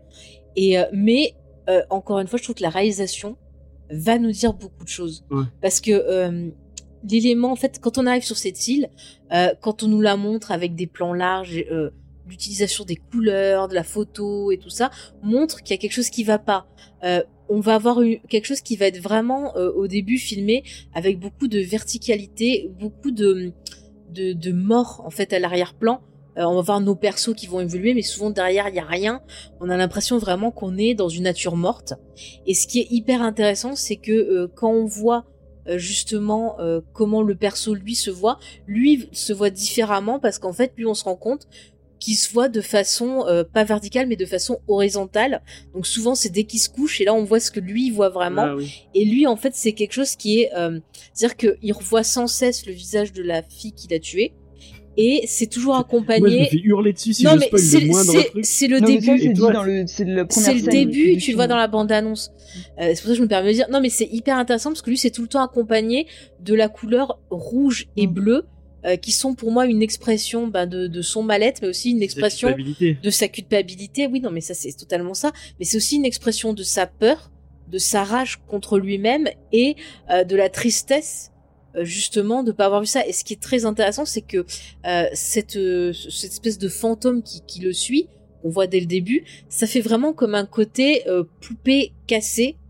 Et je trouve ça, euh, bah, j'ai trouvé ça hyper intéressant parce qu'on se dit, ah ok, euh, on a ce truc déjà qui fait peur, mais on va voir que finalement la vraie peur c'est plus ce qu'on vit tous les jours. Et ce qui est très intéressant, c'est que la vraie peur, en fait, elle a pas de couleur. En fait, ce qui est euh, une, une imagerie totalement horrifique, qui représente en fait l'état mental du gars, euh, elle est représentée avec des codes couleurs, avec euh, avec un cadrage, avec des effets qui sont totalement des codes des films d'horreur qu'on voit actuellement, et que finalement tout ce qui va monter, tout ce qui va monter, ça va euh, bah, être fait sur des couleurs qui sont vraiment très automnales, euh, très grises, très très diluées, et au fur et à mesure, là, on va avoir une certaine couleur. Je ne vous dis pas laquelle parce que sinon ça va mettre sur le le machin qui, elle, quand elle apparaît, est très vive, et ça va être hyper intéressant. Et encore une fois, euh, moi j'ai trouvé ça angoissant parce que c'est vraiment cet élément d'horreur qui surgit euh, ben, face à nous, alors que depuis le début, on a l'impression de voir une ville morte, et ben au final, euh, on va se rendre compte que ben, ce qui va la faire revivre, c'est pas des choses positives, mais des choses négatives qu'on va se prendre en, en pleine face via ben, les couleurs, euh, via aussi ben, euh, souvent des plans un peu bizarroïdes, comme s'il y avait euh, une menace un peu qui, qui regardait cette ville. Ça me fait penser un peu à du, du Kubrick par Shining, ce côté un peu, tu vois, oiseau de proie qui te qui te regarde, qui te poursuit je trouve ça hyper intéressant euh, dans les scènes aussi. Alors on a des scènes où le prêtre euh, se prend d'affection donc pour le petit Riley et il lui fait des petites séances de AA donc d'alcoolique anonyme. Ouais. Et euh, ce que j'ai appris c'est qu'en fait euh, Mike Flanagan toutes ces séances, il les a filmées d'un coup. À chaque fois, il coupait pas le plan. Il les a filmées en plan séquence. Par contre, nous, dans la série, on a du montage, mais lui, il voulait vraiment garder euh, l'intensité du moment, euh, l'intensité des sentiments des personnages, enfin du travail des acteurs, et donc il les a filmés euh, en plan séquence. Et c'est vrai que c'est hyper intéressant parce que dans ces scènes-là, on ressent vraiment un espèce d'affrontement entre ce prêtre euh, qui te dit ah oui la foi ça peut te sauver ça peut te machiner et tout et ce gars en face qui bah comme tu le disais justement Léna Plus de fois pour lui. a plus de foi et euh, Mhm. se dit mais je mérite même pas de guérir quoi pourquoi tu viens me parler? Et c'est c'est hyper fort il y a plein de scènes comme ça est-ce qu'il y a des, des choses qui vous reviennent au niveau de la mise en scène euh, Lena ou James le premier qui parle? Ah je vois James qui lève la main Moi, il y a un- mais Vas-y, si j'avais un petit reproche à faire à la série, Mhm. euh, on est peut-être peut-être pas dans. C'est peut-être dû à la mise en scène, mais je trouve qu'il y a, y deux trois de, tempora- de temporalité un peu. ouais Euh, je trouve qu'il y a des moments où ça, où, dans le montage en fait? Euh, mais dans la, dans, dans le récit, euh, il y a des moments où, où t'as l'impression que ça passe très très vite. Et enfin, le problème c'est que plus on va avancer dans le récit, plus on va, on va être sur du pratiquement du temps réel. Euh, notamment le final euh, sans trop le spoiler qui se passe Ouais, sur, ouais. ce- sur une seule nuit. Mhm. Mais il y a des moments où euh, t'as l'impression qu'il y a plusieurs jours qui se passent et c'est un, c'est un, c'est c'est c'est pas c'est pas super bien foutu. euh, euh, je trouve. Euh, toi ça t'a gêné ce, ce il y a, petit truc il y a, il y a, il y a- perdu, enfin, ça va pas gêner, mais Mhm. c'est pour donner, euh, il il faut bien donner deux trois petits défauts. oui non mais t'as Mais le droit si il y t'en a, as il y a des moments où je me ressenti suis dit ah, mais là, enfin, où, enfin, il, il disait dans le dans le dans le texte qu'il y avait une semaine ou deux qui était passée et Mhm. euh, enfin, je l'avais pas ressenti euh, ouais t'avais pas vu d'évolution quel à la, à, à la à la mise en scène. d'accord ok Je sais pas si vous l'avez ressenti euh, de la même façon. euh, moi ça m'a pas gêné mais peut-être Lena Euh, ça m'a non, ça m'a pas spécialement gêné, mais je, je au, au fur et à mesure que tu l'expliques, je, je, je vois de quoi tu parles. Mais après, ça m'a pas. C'est vrai que sur le coup, je me, ça m'a pas. euh, Enfin, ça m'a pas totalement gêné, mais je, je comprends, où, euh, je comprends où tu veux en venir. Après, euh, globalement, moi, la mise en scène, euh, non, j'ai trouvé que c'était, euh, c'était plutôt, plutôt bien fait. Après, comme tu le disais, James, c'est une série qui est assez, hum, pas assez lourde, assez euh, lente, même si bon, moi c'est quelque chose qui m'a plu parce que j'avais adoré Bly Manor et je trouve que c'est un petit peu dans le même style. Mais euh, Mhm. je trouve que on va avoir à partir de l'épisode 3 un vrai twist, euh, surtout en termes de fantastique horreur où ça va prendre un peu plus de proportions. Alors je pense que je conseillerais aux gens qui veulent découvrir la série d'aller peut-être au moins jusqu'à l'épisode 3 et si vous voyez vraiment que ça vous plaît pas, arrêtez. Mais je pense que c'est une série à laquelle il faut s'accrocher un petit peu et donner sa chance parce que euh, au final, euh, au final, ça vaut vraiment le coup et, euh, et euh, ça ne fait que, pour moi, ça ne fait que monter crescendo dans, dans les thèmes, dans ce qu'on ressent, euh, dans l'histoire en elle-même. Donc, euh, je pense que ça vaut le coup de, de, de s'accrocher. Moi, je dirais que si, comme moi, vous adorez le fantastique et que vous connaissez certains codes, je pense que vous allez comprendre dès l'épisode Mm. 1 le twist. voilà. Mais euh, ça je pense que ça de peut pas regarder intéresser. avec Faye comme ça. J'ai pas été spoilé. oui, oui, parce qu'elle te dit des trucs en plus. Elle, fait- elle fait pas- Oui, parce qu'en général, tu demandes. Oh. Mais j'hésitais entre deux non, trucs mais et puis après, il y voilà. avait pas. De toute façon, c'est pas une série où vous attendez à, à être surpris par le twist euh, non, s- non, c'est spécifique. assez, euh, Mais euh, je suis d'accord avec. Léna. euh, au bout d'un, au bout d'un moment dans le récit, il y, a un- il y a un espèce de déclic. Mm. Et euh, le, enfin, à partir du moment où euh, où il y a certains faits qui sont enclenchés, euh, bah ça, la, la série prend une toute mesure. euh. Elle met un moment avant de poser ses personnages et poser son décor. Et une fois que une fois que c'est posé, c'est lancé et on est on est pris par le par le récit. Et à mon avis, c'est difficile d'en sortir. de sortir. Nous, on est- on a regardé. Ouais, on plein- n'arrivait pas à s'arrêter. mais c'est le problème avec avec avec Flanagan, on a fait à chaque, à chaque fois la même chose. On l'avait fait en une nuit euh, à euh, Hill House. Ouais. Et on le, je sais pas si tu te souviens, on n'avait pas, enfin, moi j'avais pas, pas, dormi. j'en avais pas trop entendu parler avant. Et euh, Ah ben, moi, c'est moi qui t'avais dit parce que j'aimais bien Mike Flanagan et du coup j'avais appris qu'il allait avoir euh, et je te dis ah il faut qu'on regarde et tout. Mais ouais, Et, non, mais euh, je veux dire, j'ai- j'avais pas prévu de me dire bon bah je vais. euh, Ah ben moi j'attendais. En plus c'est l'adaptation voilà d'un bouquin que j'aime bien, euh, qui est adapté dans un film que j'adore. Donc euh, euh, voilà, je Ouais. pouvais que regarder cette série-là. C'était obligé. Non non mais en tout cas oui vous avez raison. C'est vrai que c'est un peu long à se mettre en place. Après je trouve que ben moi le vraiment la réalisation. Alors Mike Flanagan n'a pas réalisé tous les épisodes comme euh, sur les autres séries, mais on a quand même euh, quelque chose de très homogène. Je pense qu'ils ont dû quand même discuter avant. euh, pour avoir quelque chose quand même d'assez euh, bah, qui se tient tu vois un peu comme le travail de Fincher sur sa série ou même quand il n'est pas là ça reste quand même euh, assez homogène dans la réalisation. Mais c'est vrai que moi tout ce côté drame euh, familial ça m'a pris perso. Euh, la réalisation m'a fasciné puis vraiment il est pas con parce qu'il met ses petites touches il vous dit ah oui attendez vous pensez regarder ça mais regardez là. Hop petite touche petite touche. Vous allez voir, ça va vous tomber dessus, épisode 3, tac, ça y est, on a le truc. Mais si déjà vous êtes observateur, ah, vous dites, ah, il est, ah, il est pas con. Dites, ah, il est Il pas a con. Il petits ses trucs. euh, où vous allez, enfin, où, Mm. il où il va se passer des, des, des trucs très très forts Ouais. au niveau du fantastique et au niveau des trucs. Et, euh, et oui, je vais continuer à discuter et t'as envie de leur dire, mais, mais enfin, regarde ce qui se passe autour de toi. Arrête de discuter sur ta foire, on s'en fout. Et euh, agis putain au lieu de discuter mais, mais tu vois, le pire, encore une fois, c'est encore des trucs de société. Genre, c'est pas des trucs affreux, mais tu vas toujours avoir des gens qui vont être là, genre, ah oui, Jésus nous parle, machin. Mais oui, mais au lieu de dire ça, euh, va aider la personne à côté de toi qui crève la dalle dans la rue. Euh, Enfin, tu vois, c'est, je trouve que c'est encore une fois, tu vois, c'est un moyen de parler de la société, euh, mais en utilisant Mais des, on des chemins détournés, on, ouais. on, on pourra en plus en parler au niveau spoiler. mais il Oui, a- bah, il y je a deux, pense trois qu'on va scènes y aller, ouais. J'étais un peu là en mode, euh, mais, mais réveillez-vous quoi. Ah, il donnait même des conseils aux méchants. Euh, mais oui, mais oui. mais- Parce que même le méchant, il, il agit pas alors que. non mais ne dis rien.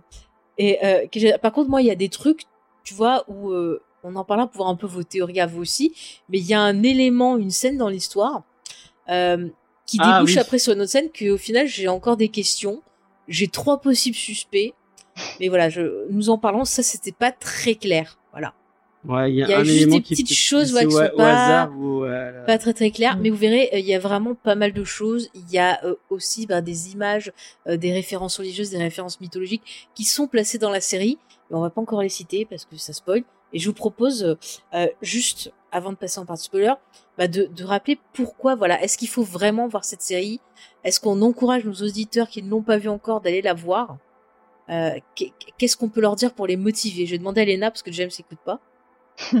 Non, mais oui, moi, moi, je, je conseille très fortement cette série, surtout si vous êtes, mais même si vous n'êtes pas euh, comme moi euh, une, une grande fan euh, d'horreur à l'origine, c'est une série qui avant tout est axée un peu sur sur un drame familial, sur euh, sur euh, des relations entre des humain. personnages, sur un drame humain, voilà, sur euh, sur l'évolution des, des personnages. Et franchement, euh, euh, c'est une série que je conseille. euh, Allez-y.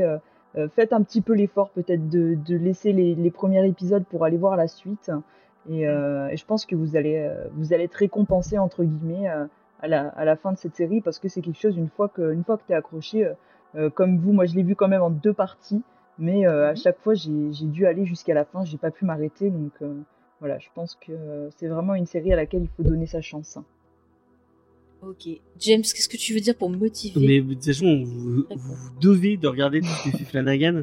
Parce Mais que oui. tout ce qu'il fait, c'est génial. Et que, bah, je, suis- je suis désolé, euh, et tout, et tout est immanquable pratiquement.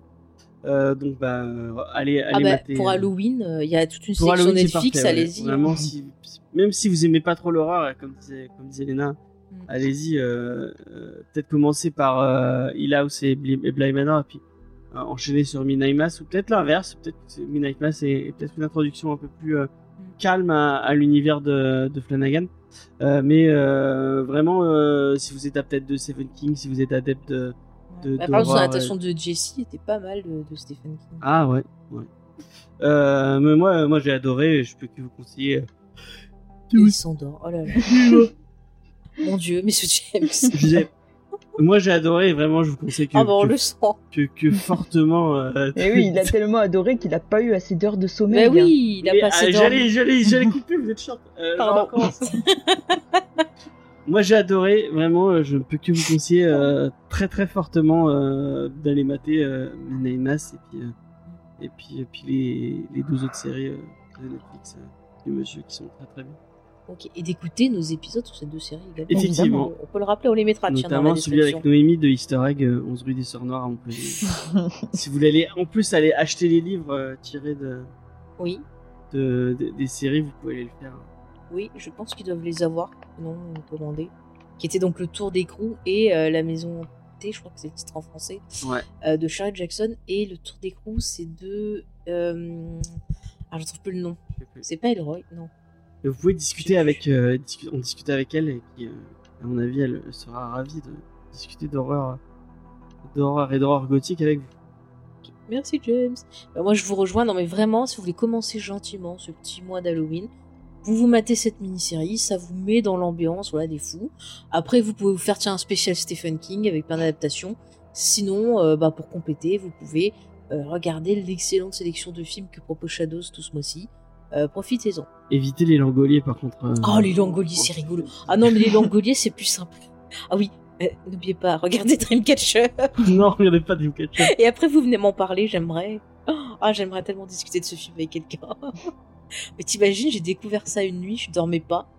Et euh, je crois que c'était sur une chaîne ciné qu'on avait. Je dis, tiens, je l'ai pas vu, j'avais lu le bouquin, déjà il était bien. Et oui, parce que j'avais lu le bouquin.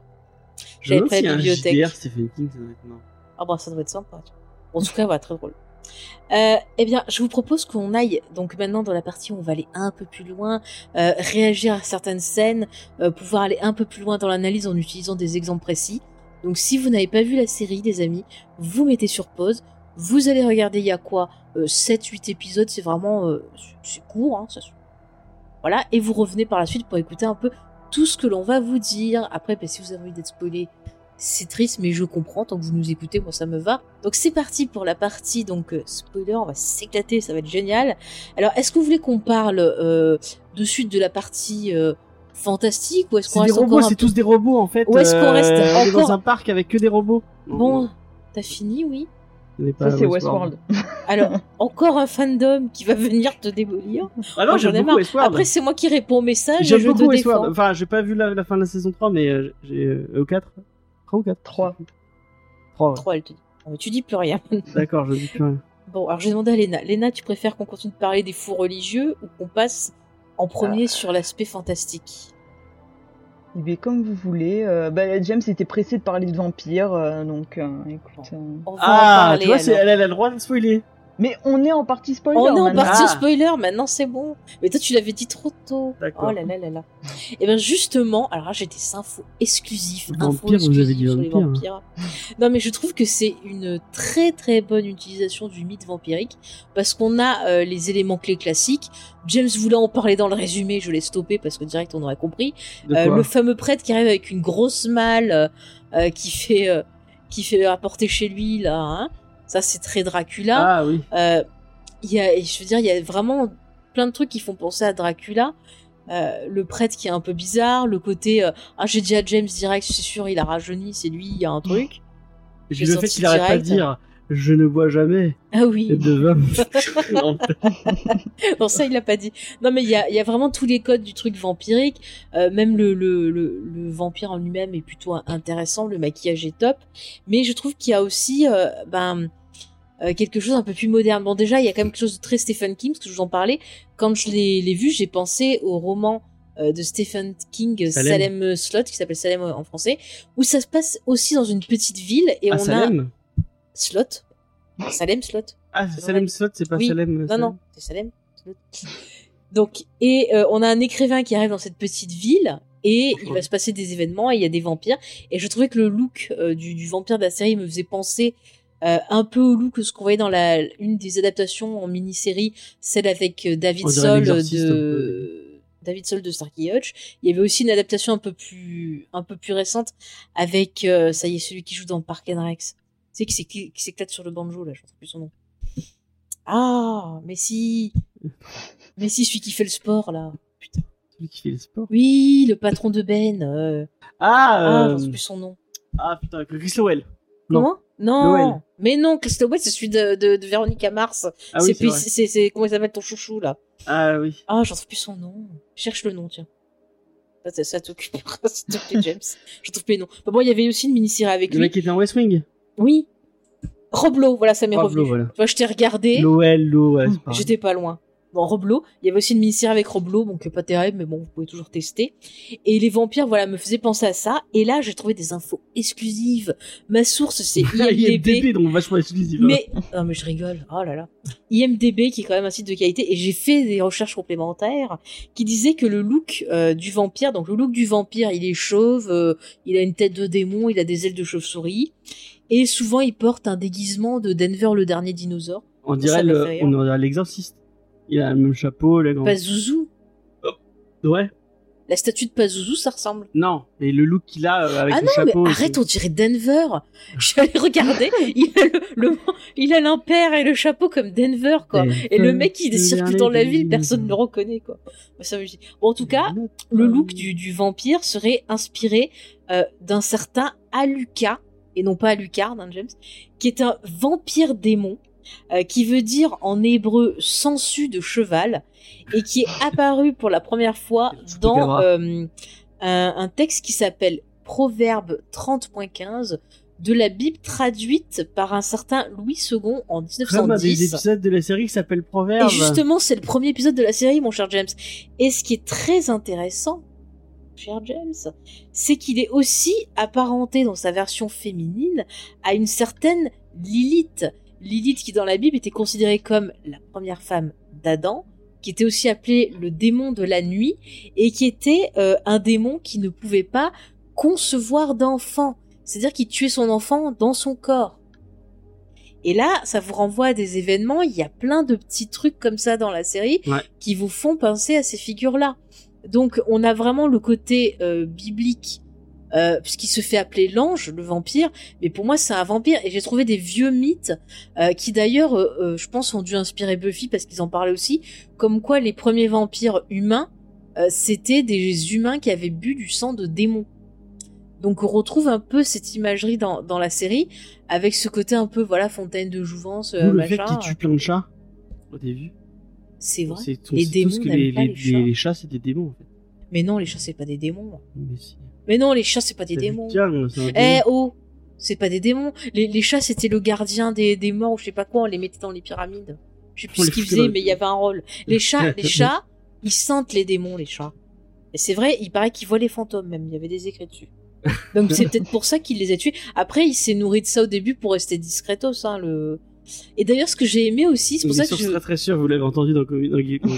Ah oui, être très sûr, excusez. Mais d'ailleurs, euh, ce qui est très intéressant, c'est qu'aussi au début, j'avais un doute entre ça et une autre légende qui est le Mothman. Je sais pas si dit Mothman ou Ah oui, c'est vrai que t'arrêtais pas de dire. Euh, parce que il y a ce côté, les grandes ailes, les yeux jaunes et euh, toute la façon dont il est suggéré et montré, ça m'a rappelé ces histoires-là. Donc je trouvais ça hyper intéressant de vraiment montrer comme quelque chose d'incertain. Mothman, pour les gens qui connaissent pas, c'est un, c'est C'est- une légende urbaine des États-Unis Ouais. euh, où il y a une espèce de de d'humanoïde euh, à moitié humain, moitié euh, Papillon. papillon euh, qui euh, qui attaquerait des gens. Non, il les attaque pas, il il, Bah, il a attaqué des de- gens ou il survole. Enfin ouais, c'est Ouais. assez Je angoissant. crois que c'est dans le nord, c'est vers Seattle, non, un truc comme ça. euh, Ouais, je sais plus exactement. Mais il y a une émission euh, d'occulture sur YouTube qui est pas mal faite dessus. Je, je vous y renvoie. Il y a un distorsion aussi dessus. Oui, c'est possible. Ouais. D'ailleurs, il y a une, je sais plus où c'est, il y a une superbe statue du Mothman qui est. Bah, c'est justement dans la ville où euh, s'est tué l'histoire, je crois. Euh. Elle est ignoble cette statue. Euh. Ah ouais, voilà, je la revois. Enfin bref, je trouve ça intéressant parce que s'il faut regarder bien ah, dans la série.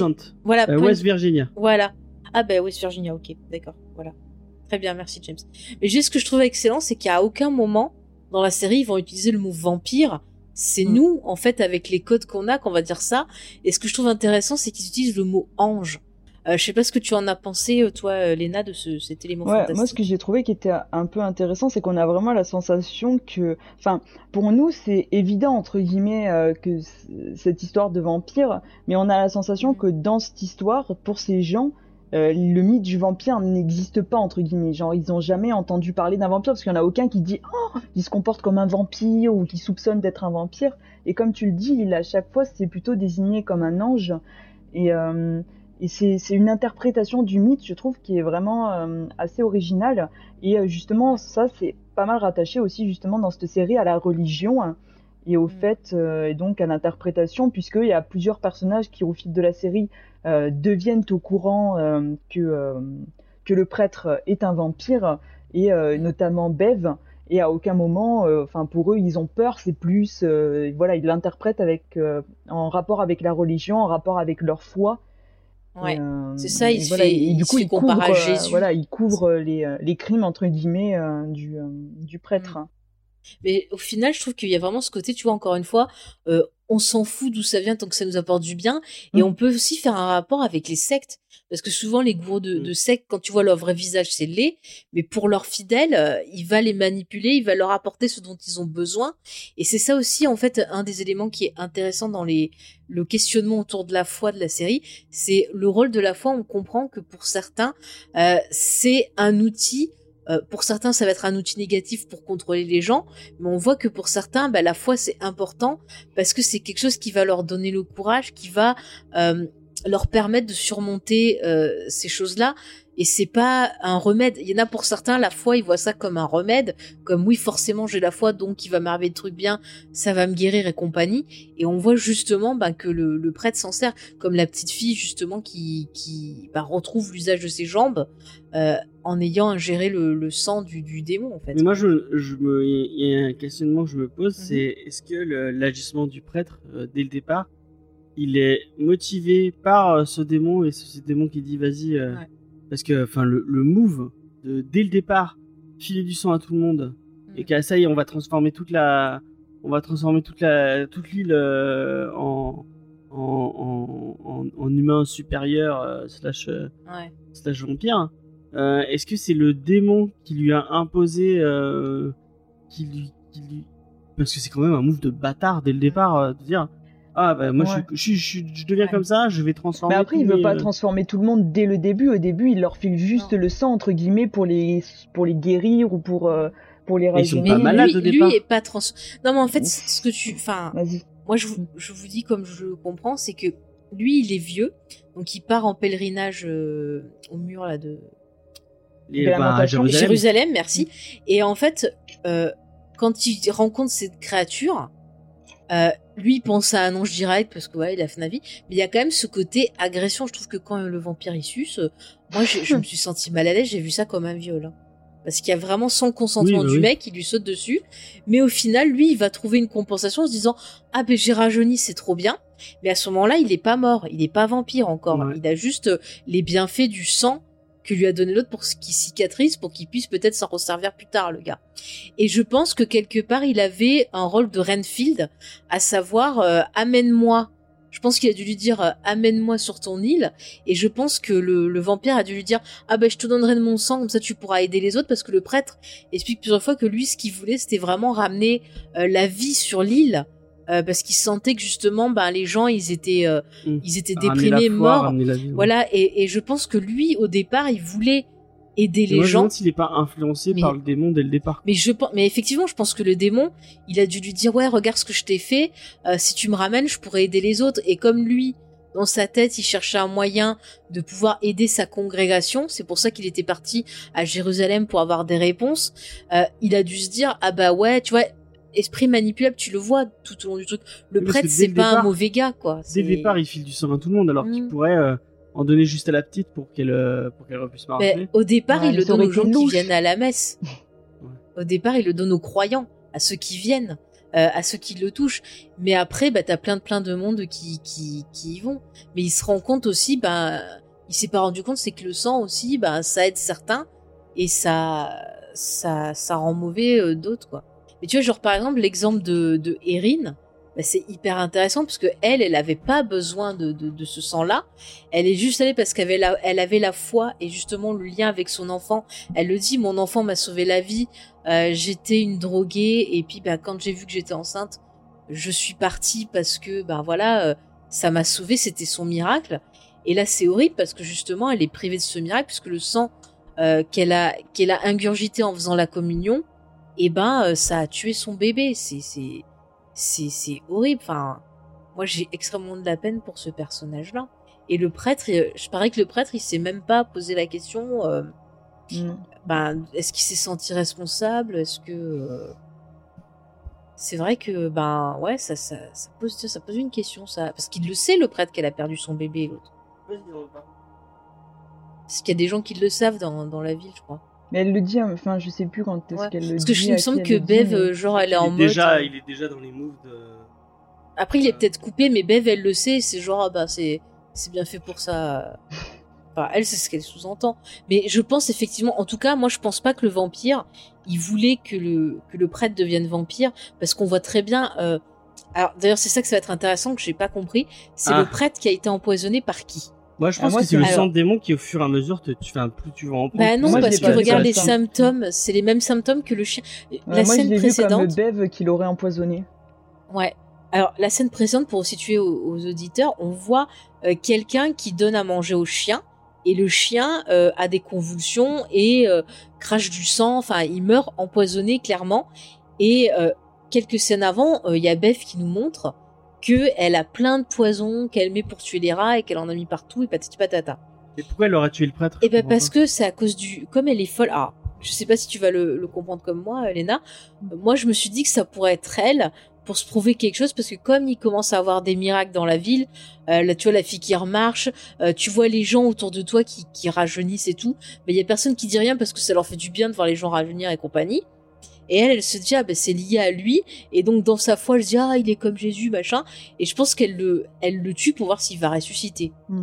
Moi je pense que ça pourrait être possible. Après je un pensais syndrome de Munch... euh, je- c'est ça, le syndrome de Munchausen euh, euh, à l'envers ou perpétré ou je sais pas quoi. Mais non, elle veut pas le rendre malade pour le soigner. Peut-être qu'elle a, elle, elle a été trop, trop, trop euh, haute. Mais sur non, la- mais ce truc, ce truc là, le, le poison, je sais plus comment ça s'appelle, mais je sais que même à faible dose, tu, tu C'est une, cannes. hein, c'est c'est un une truc. sorte euh, de mort au rat, c'est, enfin, je sais Ouais, ce c'est hyper mais- toxique. Hein, euh. Et euh, si tu veux, moi, alors je sais pas du tout si c'est la bonne interprétation, mais moi je l'ai, je sais, si vous voyez la scène où justement où le prêtre il se met à convulser et tout, et à la fin de cet Ouais. épisode, on voit une espèce de zoom sur un article de journal où on le voit, euh, où on voit le prêtre jeune. Ouais. Et euh, c'est un peu en arrière-plan. Alors je me suis demandé si c'était pas, si Bev avait pas vu cet article et si elle avait pas compris et que du coup Mm. elle s'était Mais dit, elle, l'a- bah, elle avait tiens, déjà vu, mais- je pense. que- enfin, Après, après, dans les épisodes d'après, elle, a- elle a dit ah oui, je vous avais pas reconnu au début. Ouais, mais est-ce qu'elle s'est pas rendu compte à ce moment-là et qu'elle s'est Bah, dit tiens, ça. il a rajeuni, euh, est-ce qu'il est pas immortel ou un Mm. truc comme ça? Je vais l'empoisonner pour voir, euh, pour Ouais. vérifier Ça, si c'est vraiment un logique, miracle hein. ou pas. Mais Alors pense qu'elle après, l'avait reconnu. Elle, Oui, bah, c'est ce qu'elle te dit Mm. aussi, Léna. Non, Elle dit soit c'est parce qu'elle l'a reconnu en le voyant sur bon. l'article du journal, soit parce que ça lui est revenu d'un coup. Mais ouais, Enfin, parce pour moi, qu'après, je c'est me logique dis- l'empoisonnement puisque euh, et ça expliquerait euh, l'utilité de nous montrer le chien empoisonné pour qu'on fasse le lien entre guillemets entre les deux euh, Mm. personnages. Après, je me suis demandé si c'était pas le prêtre qui voulait se suicider, euh, voyant que peut-être euh, il le- avait fait du mal ou qu'il y a un truc qui allait pas. euh. Dans ce cas-là, il se serait pas, il, il a, il a pas l'air de, de- d'être au courant qui. Mais il savait pas qu'il allait ressusciter. Non, mais il a, mais même le, et le moment où il a l'air surpris quand il. euh, Bah, il pensait pas que ça allait faire ça, je sais pas. Non, mais c'est, c'est une... je te dis les possibilités. Moi, je pense que c'est Bev, elle a raison. Moi, je pense que c'est Bev aussi, c'est la plus machin. La troisième possibilité, ce serait que ça soit le vampire avec son déguisement euh, de Denver qui a empoisonné la saucisse. Il a vu ce que ça faisait et il a filé à l'autre parce qu'il aurait eu besoin qu'il se transforme en vampire.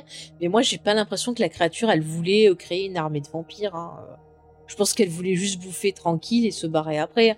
D'ailleurs, quand ça part en a sucette, qu'elle a une euh, vraie euh, conscience, euh, à part euh, vouloir bah, juste se bouffer, quoi. Bon, c'est pas parce que plusieurs fois le prêtre te dit que le, la créature lui parle dans la tête. Ouais. Donc peut-être qu'à à, à ce moment-là, je me suis dit, euh, peut-être que le, le vampire, il en avait marre que le prêtre il fasse ce qu'il voulait et qu'il l'a transformé en vampire pour que justement il l'entende mieux dans sa tête et qu'il lui dise ce qu'il voulait. C'est lui euh. qui dit oui, j'ai plus de sang, j'ai plus de sang. Donc à mon avis, c'est lui qui lui a dit. Enfin, moi, je pense vraiment que c'est le vampire qui lui a dit ouais, euh, vas-y, file mon sang à tout le monde. euh, Bah, bah oui, parce que je te dis ce qu'on disait au début, il lui a dit tu veux aider les gens, euh, ben regarde moi comme je t'ai aidé, je te donne ça et en échange tu me nourris. Tu Mm. vois, et euh, moi c'est ce que je pensais quoi. Et je pense qu'à force, ça doit, ça doit être buté de, de prendre. de prendre du sang de vampire comme ça. Je pense pas. Moi, je pense, en général, enfin, selon l'aspect mythologique, il faut euh, prendre le sang et euh, Ouais. te faire zigouiller. Mais par contre, dans Vampire Diary, je crois que si tu prends le sang du vampire et que sous 24 heures tu te nourris pas, tu crèves. Ouais, il y a un, il y a un, Il y a un délire comme ça. Ouais, tu crèves, tu crèves. un- Ouais, ouais. Mais je veux dire, tu crèves, tu crèves, tu reviens pas en vampire, quoi. Faut que tu te nourrisses pour finir la transformation. D'ailleurs, Léna, euh, je t'ai envoyé la, envie c'est du, du Ah. Ah oui, justement, ouais, j'étais en train de me demander ce que c'était. Mais, Ouais, mais moi, vraiment, je l'ai trouvé. Euh... Enfin, je comprends pas qu'ils disent ça à un ange parce que vraiment, à chaque fois où euh, cette créature attaque ses victimes, mais pour moi, je vois ça comme un viol. Enfin, c'est une Oui, série oui, qui est oui, sur le consentement. Le prêtre demande pas le consentement des gens. La créature demande pas le consentement. Je veux dire, quand elle attaque justement Riley, ou même, alors le pire, c'est à la fin, quand elle suce euh, le personnage d'Erin. Mais j'étais trop mal. Mais vraiment. Moi, il y a une scène m'a- euh, que on- peut-être pas envie d'en parler maintenant, mais Si, on peut en euh, parler il y a une scène qui m'a. Si c'est le vent, ça a rapport avec le vampire? Non, c'est les deux qui parlent de la mort euh, Ah sur le canapé. Là, moi, cette Bah, on scène, peut elle en parler sur la foi, ça. Bah, si tu veux, on peut passer sur la foi. elle m'a, elle m'a, elle m'a chamboulé cette scène. euh, Je sais que toi aussi, c'était un Ouais. peu. euh, Attends, ju- juste je conclus sur le prêtre et on, on y passe. Euh, sur le prêtre, sur le, le vampire. Mais au final, je trouve que le vampire, il en fait une métaphore euh, des extrêmes euh, ben, religieux, des extrémistes religieux. Parce que au final, tu vois, ils sont tous là, l'ange, l'ange, c'est un peu comme un prêtresse pour justifier les horreurs qu'ils font, parce qu'à la fin, ça finit en suicide collectif pour devenir vampire. Mhm. ça finit en massacre avec euh, des parents qui bouffent leurs enfants, euh, des choses euh, bien sanglantes, bien horribles. Euh, tu as le Bev qui juge les gens en disant Mais Bev Ah, qui vous était veniez pas dès souvent le à départ, et. Bev Ouais, qui ouais. était, était pas si. euh, mais elle, elle était dégueulasse avant d'être qui a vampire. ouais. détourné de l'argent. Ils le disent à un moment qu'elle, euh, Ouais, qu'elle a détourné qu'elle a construit, euh, qu'elle a construit l'espèce de. de centre. Oui, mais elle a euh, construit le centre, pour mais se elle a construit le centre pour cacher Ouais, le fait ouais, qu'elle a détourné du fric, euh, Ouais, ouais. qu'elle a détourné le fric de, de, gens, euh, des de- vieux et des à qui elle a forcé de dire oui, oui, euh, euh, on prend l'argent de, de la compagnie de, pétrole, Ouais, ouais. euh, mais à mon avis, elle en a détourné pour, pour sa poche. Mais oui, elle. Et puis après, elle vient te dire Ah, bah vous venez pas à l'église, hein, c'est pas bien ça. Ah, moi, ce qui m'a aussi énervé, Ah. c'est le, le move à l'école là, Ah avec euh, horrible ce moment. quand elle, elle force euh, tout le monde à lire des. euh, C'est ça, elle dit qu'il faut que la, la Bible, Bible. voilà, soit. Et, et je trouve que justement, le shérif, c'est là qu'il a un, un, un discours qui est hyper Ouais. intéressant et que je trouve que beaucoup devraient entendre. Après, bon, chacun pense ce qu'ils veulent, hein, bien sûr. Moi, je suis dans le respect de la vie de tous, mais je trouve ça intéressant de dire, voilà, lui, il dit, ouais, j'ai pas la même culture que vous, j'ai pas la même religion, mais euh, moi, je suis ouvert, je me suis renseigné sur votre religion, j'écoute, il n'y a pas de problème, j'ai aucun souci à ça. Euh, il explique clairement qu'il n'y a pas de problème, qu'il respecte la Mhm. culture et tout, mais il dit, euh, on est dans la Bible, voilà. lu. euh, et que ça lui pose pas de Torah, problème, euh, voilà. Mais il dit on est dans une école laïque et pourquoi est-ce que vous voulez imposer une religion dans un endroit qui est censé être Ouais. sans religion où tout le monde est, est égaux? Et et on voit à quel point elle elle est fermée d'esprit et Ouais. que en gros euh, elle lui dit ah bah oui mais c'est laïque mais euh, il faut bien proposer tous les textes et tout mais à aucun moment elle va proposer d'autres cultures elle balance, elle, elle lui, elle lui balance des horreurs à la tronche euh, ah quand ouais, elle va le tuer. Euh... oui oui Ouais, j'étais sûr que t'allais nous cramer ou je sais pas quoi. Ouais, ouais, genre sale terroriste, sale machin, ouais. enfin. Non, mais, mais je trouve que le gars, il avait un discours qui était posé, Ouais, bah oui. avec des arguments intelligents, et je trouve que beaucoup devraient l'entendre, parce que vraiment, je trouve que en ce moment, on est vraiment dans dans un la côté salle de classe, tu vois qu'il a euh, réussi à convaincre plusieurs personnes. Mais il y a des gens qui sont d'accord avec il y avait lui, des gens qui étaient d'accord avec ils ont lui. peur de cette, cette femme. Pourquoi? Parce qu'à mon avis, elle sait des trucs sur les gens. Et que, tu vois, il y a plein de fois, elle fait plein de des sous-entendus, euh, de trucs comme ça sur euh, bah, le vécu des gens. Et je suis sûre qu'il y en a, ils ont peur Mais il de y a un petit s'opposer côté à un peu elle. Trump, tu vois. euh, elle balance des trucs et elle, elle arrive à avoir le, elle arrive Mm. à avoir la majorité au- autour d'elle en, en disant Ouais, des ouais. trucs, euh, en disant des horreurs. Ah Et, c'est ça qui fait peur, le fait que euh, le côté populiste. Euh, ah ouais. euh, Mais c'est pour ça que je te dis, sous couvert de la foi, tu peux, Ouais. tu peux faire peur aux gens de faire n'importe quoi. Et c'est pour ça que justement, euh, le soi-disant ange a ce visage hideux de démon. Parce que pour moi, ça représente ce côté deux faces de la religion. Alors attention, je dis pas que toutes les personnes qui sont religieuses euh, ou que la religion c'est pas bien. C'est pas du tout ce que je dis. Moi, je, je critique juste les personnes qui, qui vont peut-être trop loin, qui sont euh, fermées d'esprit et qui font du mal aux autres sans s'en rendre compte peut-être. Hein, euh, chacun son éducation voilà, moi je respecte la foi de tout le monde, hein, je, je le précise. Vous le savez, ici on est toujours dans le respect euh, voilà, des opinions des uns et des autres. Donc ne vous énervez pas, voilà. Je le dis. Sauf les bouddhistes, hein, vraiment les bouddhistes, vous pouvez tous cramer. Ah non, mais Non, James. C'est une blague. une blague. oh là là. Non, mais moi je dis juste, tu vois, peu importe la religion, mais moi ça me pose un problème quand on essaie de me forcer à avoir une opinion ou une religion ou des croyances qui sont pas les miennes. Et là, du coup, comme ça, James, on va parler de la scène sur la, la mort, par exemple. Vas-y, si tu veux Qui en est parler. beaucoup moins drôle du coup pour le coup. Parce que c'est une Euh, série, alors on peut le redire, c'est une série aussi qui pose des questions Mm. sur la mort. Qu'est-ce Ouais. que c'est? Qu'est-ce que comment on voit la chose après? Euh, On voit des personnages qui vont affronter. Bah déjà, Euh, moi, la mort de façon Riley, c'est un différente, personnage qui m'a beaucoup touché, Mm. euh, qui, a une, qui a une belle évolution dans son, dans, dans- enfin, le, le caractère, sa culpabilité, comment il, il essaie de se détacher de cette, enfin, mais il s'en détache pas. il s'en détache pas, non, il embrase un peu cette, cette, cette culpabilité et, et, euh, et même le fait que, enfin, il a réussi à sortir de l'île alors que c'est ce qu'il rêvait de toute sa vie. Et au moment où il sort de l'île, il, il réussit un peu sa vie. Bon, on sous-entend qu'il a- qu'il a- qu'il avait Il bossait dans l'informatique, enfin une plutôt bien start-up. pour lui. Ouais. Et, euh, et il a quand même, il s'est comme, il s'est détruit tout seul euh, avec l'alcool. Et Et, je pense qu'il y avait une culpabilité aussi, peut-être justement du fait des problèmes avec son père. Mm. Moi, je pense que c'est il y peut-être a un moment où il dit que euh, ils ont même pas vu de traces de frein. Donc il devait être tellement alcoolisé qu'il a même il pas a pas vu le... freiner, ouais. il a, il a même pas vu le truc quoi. Mm. Euh, Enfin le truc, la, la femme, la jeune qu'il a tuée. Mm. Et euh, donc il y avait une, il y avait une scène moi qui m'a beaucoup beaucoup marqué, c'est quand, quand il retrouve Erin et qui discutent tous les deux. Euh, Après la fausse couche des reines, ouais, ça après la fausse couche d'Erin, donc Erin est vraiment, euh, euh, bah, c'est pas un moment facile pour elle. Elle vient de perdre son, son enfant et en plus on lui a dit ah non vous avez euh, votre Bah, en enfant fait, n'a le- même pas existé quoi. Voilà, le, le, le, le sang, ça, ça a combattu, on va dire, le, le, le fœtus. Mm. Voilà, Mm. comme si c'était une maladie qui était dans son corps et ça l'a, voilà, ouais, ça l'a soigné et ça l'a fait euh, rebooter à un état où elle était avant d'être enceinte. Ouais. Genre, euh, en fait, le sang, il vous rend genre à votre meilleur euh, moment de vie, à votre Comme si elle, état, elle quoi. avait jamais été enceinte de toute sa vie. Ouais, ouais. Ouais, mais c'est horrible Euh. parce que comme c'est surnaturel entre guillemets, Mm. personne ne peut comprendre ce qu'elle traverse. Tout le monde la prend entre guillemets pour une folle. Elle dit mais vous n'avez jamais été enceinte. Vous êtes Ouais, ouais. et euh, c'est encore c'est super dur quoi. Et euh, du coup, ils réfléchissent à bah, comment, euh, comment ils vont mourir, quoi. Enfin, comment ils Ouais. voient tous les Comment deux c'est la la mort. Euh, et euh, là, euh, donc il y a Riley qui a une, tout un, un discours sur la mort. Lui, il le voit de façon très concrète. En et fait, c'est comme le roi lion, pour résumer. Et c'est vrai, il lui dit quand on meurt, on redevient de la terre, les antilopes mangent l'air, la terre, Ouais. c'est le cycle de la vie. Bah si, il lui dit ça. Il lui dit ça. C'est un peu, c'est un peu. Je, le résume, mais c'est ça. très grossi comment tu le, comment tu le Bah, résumes. non, mais je le résume moi, pour euh, moi, son, son discours, euh, même si euh, bah, je sais que Faye n'est pas d'accord avec, mais moi, je, l'ai- je, je me, je me suis beaucoup retrouvé dans ce que disait Riley. Et pour moi, enfin, son, son, ce qui sous-entend, c'est qu'il n'y a pas vraiment, on n'a pas vraiment d'âme entre guillemets, et que notre, quand notre corps s'éteint, et ben, il- on s'éteint quoi, et puis c'est fini. Après, s'il y a plus, après, après, il y a plus rien, et c'est un peu comme ça que moi je le, je le voyais. Et euh, du coup, il y a, une- il y a cette vision donc très scientifique, très concrète. Euh, et après, euh, euh, qui est Erin, qui Ah, elle a une plus vision lumineux. beaucoup plus euh, de fin d'un paradis avec. euh, Non, mais elle, elle soit juste retrouvée dans une autre vie, les personnes Ouais. qu'elle aime, Mm. voir enfin son enfant, retrouver euh, son père, euh, mm, mm, pas sa mère, ça c'est sûr.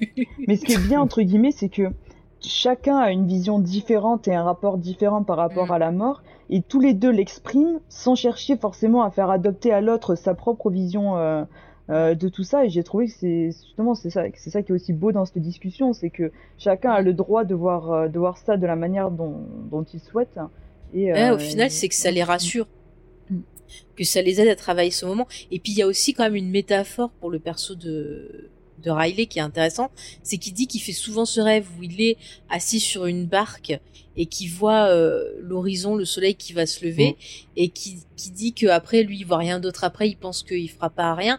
Mais je trouve que c'est aussi une représentation de sa fin. Et d'ailleurs, c'est comme ça qu'il va finir. Moi, sa fin. C'est, c'est, c'est, je trouve ça intéressant. Il y a quelque chose de très Tolkien là-dedans. C'est, c'est, tu pars vers un autre rivage, vers euh, une autre vie, quelque chose comme ça, et tu sais pas ce qui t'attend derrière, et peut-être qu'il va rien se passer d'autre. Euh, comme tu dis, peut-être qu'il va avoir autre chose. Mais Mais... déjà, je trouve ça hyper intéressant, et on peut faire aussi une référence à X Files, parce que non mais je vais te dire pourquoi, parce qu'il y a un poster de X-Files. Scully dans sa chambre. N'oubliez pas qu'il y a l'agent Reyes, Ouais. mais dans l'épisode coma, troisième, ouais. quand Scully est dans Ah oui, le coma. qu'elle est sur une barre. Elle est sur une barque avec juste une corde qui la retient à la rive. Et quand justement on lui enlève euh, le truc respiratoire, c'est la corde qui se machine. Et la barque commence à partir. Une ça, image c'est de la intéressant. barque avec la personne debout sur la barque. Mhm. Euh, moi, ah bah ça fait très mythologie aussi. Ça hein. fait beaucoup penser à euh, Le bah, Styx, Euh, Faye a Faye a regardé avec moi. Bon, elle a, pas- elle a regardé que d'un œil. À mon avis, elle s'en souvient plus bien. quoi donc? Euh, mais euh, cette semaine, il y a une, il y a une vidéo de Al 236 Ah oui, je suis désolée pour Euh, Alt, j'étais crevée. qui, est, qui est sortie, euh, qui est très très très très ouais, une très très belle vidéo. Euh, je si tu l'as pas vu, Léna, moi je te la conseille euh, fortement. C'est sur un qui est sur un tableau euh, qui s'appelle L'île aux morts, euh, qui a été dessiné euh, par, enfin qui a été peint par un, un peintre allemand dont j'ai oublié le nom, mais euh, donc il a, qui, mais qui- rien que lui, on a dessiné cinq avec un de ces. En fait, c'est une île Ouais. donc où il y a des grands bâtiments sur une petite île avec des cyprès au milieu. Et en fait, on se rend compte que c'est des tombeaux en fait sur cette île. Et au bout de l'île, enfin juste avant, il y a une, il y a une personne qui, qui est dans une barque. Et devant elle, il y a une, il y a une personne qui est debout avec Mhm. un grand drap blanc sur elle. Et euh, enfin, il n'y a pas vraiment d'interprétation. Le, le, le monsieur n'a jamais, même appelle le, le tableau s'appelle l'île aux morts, on ne sait pas vraiment ce que ce que c'est, mais ça a tellement marqué euh, la pop culture et a marqué plein de euh, gens que c'est un, tableau qui a été peint et qui a été refait et qui a été refait dans des millions et des, des millions et des millions de fois. Euh, Il y a Dali qui en a, qu'on a fait des trucs, il y a, il y a des films dessus et tout. Et euh, cette image de, bah, de la barque euh, avec un, avec un, ça, ça peut être une référence aussi Oui. à ça. Bah, t'as une référence à plein de choses. Je veux dire, euh, les, les Vikings se faisaient euh, Ouais, enterrer de sur des barques. Et je te dis, tu prends euh, Tolkien, qui est vraiment moi. Moi, c'est si je devais avoir foi, enfin choisir quelque chose, ça serait plus l'esthétique, enfin la mort des, des elfes, où ils prennent les havreries et qui vont vers Valinor et qui vivent une autre aventure. Enfin, moi, je vous dire, regardez la discussion dans le Retour du Roi version longue entre justement le petit euh, le petit euh, Pipin et Gandalf où euh, justement Pipin lui dit ah bah c'est ça mourir et tout. Et il lui fait ah non. Et puis il lui explique que bah la mort c'est comme une nouvelle aventure. On vit un nouveau voyage. Et je trouve ça positif voilà pour être Mais il y a, y un, moi déjà je trouve ça super cool de la part de, de Mhm. Flanagan de sacrifier euh, parce qu'on n'est pas à la fin de la série. Euh, ouais ouais euh, on est à son peu personnage près principal, Riley, euh, auquel on s'est intéressé pratiquement euh, euh, plus même que le prêtre, Mm. euh, il le sacrifie en plein milieu de la. mais c'est extrêmement intelligent Ouais. parce que c'est quelqu'un tu vois justement qui va euh, aller à l'encontre tu vois les autres ils sont là c'est trop bien c'est génial on s'en fout Euh, lui il prend conscience c'est à dire que le prêtre lui dit voilà la vérité euh, voilà ce qui t'a ce qui t'a fait voilà ce que tu peux faire et tout et lui il choisit encore une fois tu vois c'est une série qui te montre que combien le libre arbitre Mm. est important et à quel point il faut bah, le garder et pas euh, prendre ce qu'on nous dit pour euh, pour des choses vraies toujours avoir l'esprit critique se renseigner hein les amis je compte sur vous mais bref Mais, euh, il choisit lui de mourir en homme Et du coup, c'est de partir de c'est la ça, façon dont il, dont, Mm. dont il se, enfin, dont il meurt parce que. Elle, est- elle est Euh, super je- belle cette scène.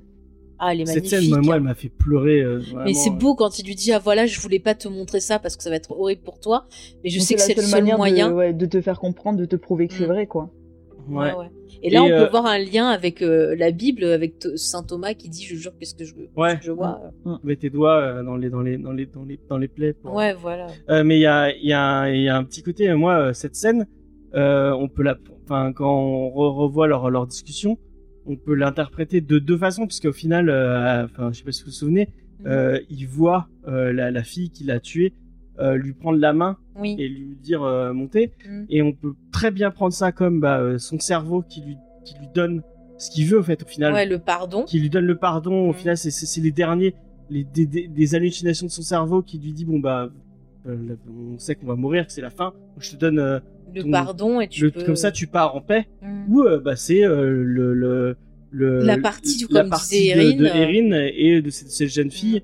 Euh, qui est peut-être, enfin, qui a peut-être, qui a réussi à lui pardonner parce que il fait ce geste de sacrifice et qui lui dit viens avec moi, on, on va vivre, enfin, on- on, Non, mais J'aime c'est bien le fait qu'il n'y a pas hein. de vraie réponse et que Mm. on, on le prend comme même si on est dans une série avec des bases fantastiques. Là, il n'y a pas de vraie réponse. On peut prendre ce qu'on veut et, on- Ouais, ouais. et se dire ah bah Bah, en plus, tu vois, ça se passe après qu'ils aient eu cette discussion-là. Et Ouais. peut-être que lui, finalement, ce qu'elle lui a dit, ça lui a apporté un certain inconfort. Ouais. De se dire que peut-être, voilà, avant de mourir, il a revu des gens, il a vu cette personne-là qui s'en voulait tellement qu'il a dit je te pardonne. Mais moi, ce que je trouve intéressant, c'est vraiment tu vois, on lui dit tu vas être immortel, tu vas être jeune, euh, tout, tout ce qui allait pas en toi, regarde ça la guérit, machin. Mais en fait, tu te rends compte que la conscience, tu peux pas la guérir aussi facilement. Ouais. Et je trouve ça fou qu'il fasse ce choix-là de dire bah ouais, je pourrais être immortel, je pourrais vivre machin, et qu'il fasse ce choix de se dire non, euh, je ne veux pas et je veux que ma mort elle ait un sens au moins, parce qu'il Mm. se dit quelque part ça va être une vie pour une vie, et il se dit au moins ma mort j'en pourrais en sauver, en sauver d'autres et peut-être rattraper ce que j'ai sa, fait. sa vie, elle était un peu vide de sens, et le fait qu'il ait tué quelqu'un. Mm. euh, Ah, ça l'a brisé ça l'a totalement. brisé la hein. culpabilité. Et moi, je comprendrais, j'aurais la même culpabilité. Mm. Euh, je sais que je suis en train de. Mais Je on va, on écouter à- Léna après euh, ce qu'elle va nous dire qu'elle en pense parce que on parle beaucoup la pauvre. Moi je veux Non, entendre son non. avis. Non, mais euh, ouais, moi j'ai, j'ai, bon, comme vous, euh, j'ai, beaucoup aimé cette scène et, et j'ai trouvé que c'était une belle fin entre guillemets pour euh, pour Riley qui finalement arrivait un peu euh, au bout de, de son parcours euh, de rédemption. Donc j'ai trouvé, euh, j'ai trouvé que c'était assez intéressant. Et euh, mais pour moi vraiment, voilà, la culpabilité, la rédemption, c'est des thèmes qui sont assez forts aussi dans ce euh, dans cette dans cette série et qu'on retrouve aussi avec le personnage du, euh, je sais plus son nom, le, le barbu qui a tiré sur cette euh, sur Oui, Ah, ouais, l'autre la- alcoolique là. ouais, sur la sur la petite fille et euh, qui Mm. lui aussi d'une certaine manière avait un petit peu ce cette, cette culpabilité, ce parcours de rédemption où il décide finalement d'aller aux alcooliques anonymes aussi pour parler euh, euh, pour parler de son expérience et peut-être pour euh, pour se guérir entre guillemets qui finalement bon lui a une une fin un petit peu euh, avortée euh, parce qu'il se fait euh, j'étais super par le, par le vampire. Ouais, moi peine, ça m'a fait de la peine parce que j'ai je trouvais que c'était quelqu'un qui était justement en train de remonter la pente en train de euh, qui, avec le pardon de, de la petite fille qui commençait à reprendre sa vie en main et qui voulait progresser et qui euh, se faisait entre guillemets couper dans son élan par. euh, euh, En plus, le il tue son chien. crever. Moi, c'était marqué sur sa gueule. Ah non mais moi c'est le chien, ça m'a fait de la peine. Oh On a mais toujours plus de peine pour les animaux que pour les mais oui, mais arrêtez. Et les pauvres chats. J'ai dû cacher Voilà, les la yeux de scène Tigron. t'as Oh là là. T'as le prêtre qui lui suce le sang par la tête. Ah, ah non, Ah, ça j'étais- c'était gore. Par contre, j'étais à table. Alors ça j'ai pensé à The Strain. euh, Je pense très mal. The Strain, The Strain, je sais pas comment c'est marrant, ils, de- ils ont de pas trop osé. Tu regardes après, ils, osent- ils- après ils, le- ils le font un peu plus, mais le côté euh, je te suce à la gorge, comme euh, un peu à la carotide, comme bah, le mythe du vampire. Il le faisait pas trop. Il y a vraiment plus des attaques, genre à des moments. genre le- ah je prends le sang et je lèche. Allez. Ah, Ouais, Après, vrai. je lèche le soleil. Comme ça. Voilà. Non, mais moi, le pire, alors moi, dans, dans la mort qui m'a marqué, encore une fois, je reviens sur cette scène, mais la scène de fin, quand c'est Erin qui se Ah ouais, fait sucer par euh, euh, le horrible, vampire hein. Denver, je vais l'appeler comme ça. ah, mais c'est horrible parce que, ah, je te jure, ça, c'est malsain. Tu le vois, pour moi, c'est carrément un viol filmé. Enfin, euh, même la façon dont c'est filmé, la façon dont il la tient et tout. Et ce que je trouve ça fort, c'est que Ah, elle utilise ses dernières forces ouais. pour lui péter les ailes et tout. Et elle aussi tu vois c'est un peu comme euh, elle elle pourrait dire bon je m'en fous je vais crever machin. Mais non elle l'utilise pour que sa mort elle soit pas vaine et que ça puisse euh, aider les autres. Et je, et je trouve ça aussi hyper et, euh, ironique. Et c'est là que ça m'a fait penser aussi à du King aussi euh, notamment euh, quelque chose qu'on a cité avant dans l'émission mais je dirais pas pour pas spoiler. Euh, mais c'est hyper ironique parce qu'en fait s'ils avaient réussi à retenir ce, ce couillon de vampire et que le qui s'était abrité ou je sais pas quoi Moi, et que le soleil ça très con à la fin. il je se me- serait pas Je mort me quoi. Enfin, pourquoi est-ce qu'ils ont pas juste attendu en se cachant euh, mais le, c'est ça le- sous le les parce que de soleil ils avaient- et après ils avaient juste allé aller foutre le feu à la baraque où ils étaient tous cachés et puis voilà c'était réglé plutôt que d'essayer de tout faire la nuit. clair. Enfin, mais l'autre elle a tout cramé l'autre folle là. on crame tout on s'en fout allez ouais Mais moi, l'idée de ah bah on a plus du tout d'endroit pour se cacher. Bah, Mais vraiment, il y tu avait un un trou, tu te démerdes. Tu pouvais en rentrer sous le pont. Angel, il se cache sous les ponts. Tu faisais un trou dans le sol. Il y, avait plein de grottes cachées. Il, y a, il doit y avoir des grottes. C'est une île. Puis tu peux pas Ah, éteindre. Enfin, il y en a, il y en a, il y a, il y en a Non, une qui est mais pas trop. en euh, plus, cramée, je suis désolée. Non, mais en plus, ironie à la fin, quand il y a le jour qui se lève et que tu vois, t'as le, le, le, vampire Denver là qui s'est cassé, qui arrive pas à voler. Ouais. T'as la petite à la fin, elle fait ah tiens, je sens plus mes jambes. Ça veut dire que le vampire original est mort. Ouais, et moi, je a- pense que si, voilà. Et je pense que si si c'était planqué ces conos et qu'ils avaient buté le vampire originel, Ils seraient même. tous revenus normaux. Le sang Ah ouais, aurait pu faire effet. Ah mais j'en suis sûre. Mais non, parce qu'ils étaient morts. Ah ceux qui sont morts, ouais, bon, ils seraient mourus. Mais ceux qui étaient pas encore morts, ça serait passé. Bah non, ils étaient tous morts finalement. À la fin. À la fin, ils étaient tous morts. Bah ouais, ils se sont tous fait bouffer. Ah oui, Ouais, c'est ouais, vrai. Bon ouais, bah c'était bon, foutu. C'était ouais, mais les, foutu ouais. pour eux, mais bon. Bon, mais ceux qui étaient pas encore morts, ils auraient pu s'en sortir. Ouais. Voilà. Parce que regarde, dans Vampire Diaries, t'as aussi ça aussi qui revient justement de vieux mythes, où euh, quand il y a un des vampires originels qui, qui Ouais, meurt, toute ça tue qui- toute la lignée, ouais. Donc tu vois, moi ça aurait été logique en fait. Et je me dis, il y a un peu d'ironie, c'est-à-dire que si les gens euh, ils s'étaient planqués, euh, comme avait très bien dit Léna, euh, en attendant, et qu'ils étaient pas morts, Mais et Bev, ben, on ils la voit sont sur la sortis. plage, elle commence à creuser en disant. Mais, bah, mais genre, c'est c'est deux minutes avant qu'elle a l'idée, cette folle. Moi, direct, j'aurais creusé, quoi. Mais- il y a pas des grottes dans cette île? Bah, Ouais, sûrement. apparemment, il y en avait pas. Mais euh, cette scène, moi, justement, où, bon, pas, pas le fait que Bev, euh, elle meurt et tout, et elle creuse, mais juste à côté, euh, enfin, la dernière scène euh, du prêtre, enfin, du prêtre, du shérif et de son fils, je l'ai trouvé tellement Oh. belle, euh, ce- en attendant devant le, le, le lever de soleil et tout. euh, Il y a des scènes qui sont vraiment. euh, Ah, elles sont Ah ouais, ouais. magnifiques, hein. y a- La y a- photo est géniale. Ah, euh, si, Ah c'est ouais. beau. Toute la série, la photo était géniale. Mais ce qui est horrible, c'est que tu te rends compte que les couleurs redeviennent un peu plus vives bah, sur la fin de la série quand il y a tout le monde qui meurt. Comme si en fait la mort sur cette île avait ramené la vie, comme s'il y avait quelque chose qui allait pas et qui a disparu à ce moment-là, et que peut-être, ben, tu vois les deux enfants, On se Ils demande sont sur la barque. tous les deux. de quoi? Bah, ils sont plus que tous les deux à la fin, je sais pas ce qu'ils Ouais. vont faire. Est-ce que c'est un peu, tu vois, une vision d'Adam et Ève pour le côté mystique et que Ouais. ils vont recréer la vie sur cette île? Bon, ils sont un peu jeunes, voilà, mais euh, on peut voir peut-être l'espoir en montrant bah, la jeunesse. Euh, les amis, c'est vous qui réfléchissez, qui êtes, qui êtes plus Ouais, le moment où le petit dit J'ai mangé ma maman. C'est- D'accord. Bah ouais, mais c'est l'instinct animal. Et c'est là que tu vois, en fait, t'as des. Encore une fois, on vient sur le côté philosophique. C'est quand la société est cassée, euh, l'homme retourne à l'état euh, sauvage. Ouais. Et là, tu le vois très bien sur la fin. Et ça fait peur, en fait. Et ça fait peur. Et encore une fois, tu vois les dangers des sectes et tout. Enfin, je trouve que cette série, c'est vraiment, en fait, euh, une grosse mise en garde en disant, euh, ne et c'est pour ça qu'il y a le poster de Scully. Ne faites confiance à personne. Euh. Gardez votre libre arbitre, renseignez-vous bien, ne croyez pas tout ce qu'on vous dit, euh, essayez de rester fidèle à vos valeurs, à vos principes. Et finalement, bah, c'est vrai que le perso du shérif, je le trouve très humaniste. Et quand il raconte justement l'histoire, euh, tout ce qui s'est passé avec sa femme, avec le regard des autres, le fait que dans la police, lui, il voulait montrer que tous tous les musulmans n'étaient pas ce qu'on pensait d'eux. Il a essayé de s'intégrer et ça marchait pas. Et il avait peur pour son enfant. Et il s'est dit, je vais l'amener sur cette île. euh, parce que là au moins il sera en sécurité et en fait tu te rends compte que le mal euh, bah il trouve toujours un chemin comme la vie la vie et le mal euh, il trouve toujours un chemin. La voilà vie, malheureusement. Merci euh, James Jarod. J'ai entendu. Non mais c'est super triste en fait. Tu- du coup ça donne un côté très euh, cynique je trouve la fin de, cette série. Mais ce je sais pas si vous l'avez Ce perçu qui est pareil, horrible, entre guillemets, c'est que quand ils sont tous transformés, euh, la, sé- la série montre aussi qu'ils sont pas obligés de, enfin, d'aller tuer tout le monde et tout, parce qu'on voit très bien Ah oui. que les, les parents, par exemple, de Riley qui ont été transformés, ils sont pas, enfin, ils vont pas euh, contaminer tout le monde. euh, C'est selon la volonté ouais, que t'as, voilà, en fait. prennent ouais bah bah, c'est le libre arbitre euh, la volonté collective. Et donc pour moi, Mm. le fait qu'ils soient devenus vampires entre guillemets n'ex- n'excuse pas les, les horreurs. C'est plus euh, Ouais. finalement la frénésie religieuse qui continue de, de, de prendre le pas là-dessus et cette volonté d'aller d'aller transformer tout le monde, d'inclure tout le monde, de forcer tout le monde à croire finalement euh, euh, pareil qu'eux. Et, euh, Mm. et Le moment où euh, il y a, il y a le, le- enfin ils sont tous devant le. Ah, t'allais peut-être parler du le, le gars qui a, qui a été bouffé par son pote parce qu'il avait été gentil avec lui, qu'il lui demandait Ouais. rien. Ah, le mais lui dit ah non non toi tu rentres pas. Fait, Non mais toi, je t'ai jamais vu à la messe. Ah ouais, Alors déjà le mec, le pire c'est que le mec il dit, euh, on m'a pas demandé mon avis, il m'a sucé, il m'a donné son sang.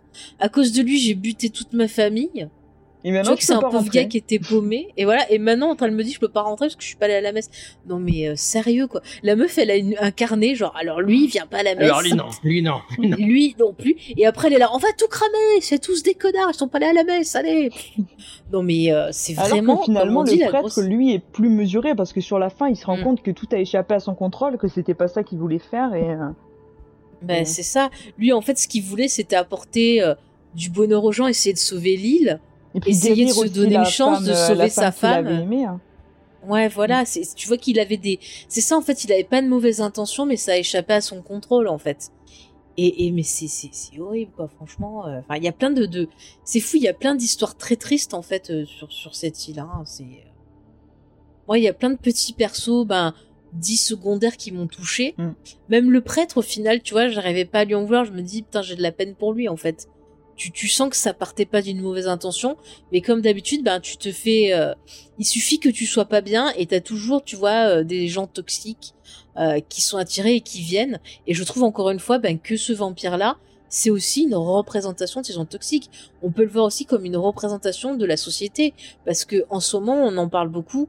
on est quand même dans, un, dans une société qui est très agressive, où les gens, ben, on est sous le, le stress de, ce Covid, sous le stress bon, de pas mal d'autres choses, et les gens, ben, ils en ont, ils en ont marre, il suffit d'un truc, ça y est, quoi. Ils vont trouver quelque chose à quoi se, à quoi se raccrocher pour se rassurer parce que ça va pas, ou, euh, ou se calmer ou autre. Et je trouve que ce vampire, ben, ça va plus loin que ce, ce mythe du vampire. D'habitude, le vampire est censé être représenté comme quelque chose de très euh, dans la séduction. Et là, c'est vraiment toute l'horreur et l'horreur qu'on ne veut pas voir. Et c'est ça qui est hyper intelligent, je trouve. Non, non, mais je suis d'accord. C'est euh, et c'est justement l'originalité un petit peu de cette série, c'est que on a, bon, on a déjà eu l'occasion de, de parler de vampires, notamment sur le, la dernière émission de Comics Discovery qu'on avait fait. Et euh, justement, et euh, on peut ressentir chez certaines personnes un ras-le-bol peut-être aussi du traitement du vampire qui est parfois toujours un, un, petit peu vu sous le même angle. Et je trouve que justement, tu veux dire ringard, comme Ouais, dirait notre ami Vincent. comme dirait notre ami Vincent. Mais justement, je trouve que cette série, bah justement, il faudrait la conseiller à Vincent parce que je trouve Mm. qu'elle dépoussière justement le mythe du vampire et ça permet de le voir sous un nouvel angle qui est euh, qui est intéressant et peut-être un petit peu même surprenant dans son traitement et euh, qui est vu à travers justement euh, un nouvel angle, celui plus de la foi, de la religion et euh, qui, est- qui est assez intéressant dans, dans son développement. Ouais. James, tu veux Euh, ouais, bah ouais, moi j'ai j'ai j'ai trouvé ça cool. euh. C'est vrai que ça change de de, de, de Anne Rice ou de même de tout son. En plus, le fait que jamais il parle de vampire à aucun moment, euh, Mm. euh, je trouvais ça, je trouvais ça intéressant et puis de le voir euh, ce, ce- cette espèce de le- le- l'ange. Moi j'aime bien l'idée de de, de, de voir l'ange de cette façon-là. C'est J'ai pensé à l'ange dans les Simpsons, tu sais. ouais. Moi j'ai pensé à Natacha Saint-Pierre, l'ange de Noël. L'ange de Noël. C'est autre chose. c'est- si vous avez la rêve, dites-le nous dans les commentaires. Mais il y a l'ange de la mort aussi. Est-ce que ce serait pas aussi l'ange de la mort? Ah, effectivement. Ah. Non, euh, moi j'ai bien aimé puis euh, ce côté un peu euh, ouais, euh, euh, tu, enfin, tu, tu, bah, tu urines masse, mais euh, euh, mais même le, le, le, le côté tu urines masse avec euh, vraiment euh, le moment où elle donne, euh, elle donne à boire euh, dans l'église à la fin là, à, à tout le monde euh, en mode ah, on va tous se tuer. Et moi ça m'a beaucoup fait penser à, à un fait divers, comment ça s'appelle C'est à Georgetown, euh, c'est le pasteur. euh, euh, attendez, je, je cherche pour pas dire de conneries. Parce qu'il y a beaucoup, il y a beaucoup de, C'est de, une- de une, sectes qui font ça. C'est une secte. T'avais la secte du soleil ou je sais plus trop quoi. non, Ouais, il y avait la, la secte du le temple du soleil effectivement. Ouais. Euh, mais je crois que c'est si je dis pas le, le temple du peuple. Euh, Jim Jones effectivement. Oui, qui est une- voilà, une, Jim secte dans les années 60 euh, les 70 euh, bah, qui a tué qui a tué plein plein plein plein de ses adeptes euh, exactement de la même façon leur faisant boire euh, un espèce de poison. Euh, et il y a un côté quand le moment où elle, elle sort on voit que dès- à l'arrière elle avait elle avait elle avait laissé tout, tout le poison et qu'elle les le moment où, où tu les vois mais c'est bon on va on va boire et on va revenir et tout enfin cette scène elle est Elle est horrible. Mais Elle moi, est je, horrible, je me euh. serais enfui. J'aurais pété les fenêtres. J'aurais dit, mais allez vous faire voir. J'aurais dit comme une tarée, moi. C'est moi qui aurais buté tout le monde pour Et survivre. notamment attends. avec le fils du shérif, euh, c'est assez euh, qui lui Ah ouais. euh, suit euh, suit cet endoctrinement d'une certaine manière et tout. euh, Bon, et qui finalement Mais prend la bonne décision parce- à la fin, mais c'est assez triste de voir la détresse de ce père qui voit son fils euh, faire entre Se guillemets le mettre en danger. choix à ce, à ce moment-là, quoi. Mais c'est, tu vois, c'est horrible parce qu'en fait, je pense que le, le petit gamin, il voulait tellement être intégré, euh, Mm. tellement, tu vois, qu'on le voit du- d'une autre façon que juste bah, avoir peur de lui pour, euh, pour des choses qu'il a pas faites, euh, qu'il en arrive à des extrémités comme ça, quoi. C'est super triste. hein. Franchement. euh.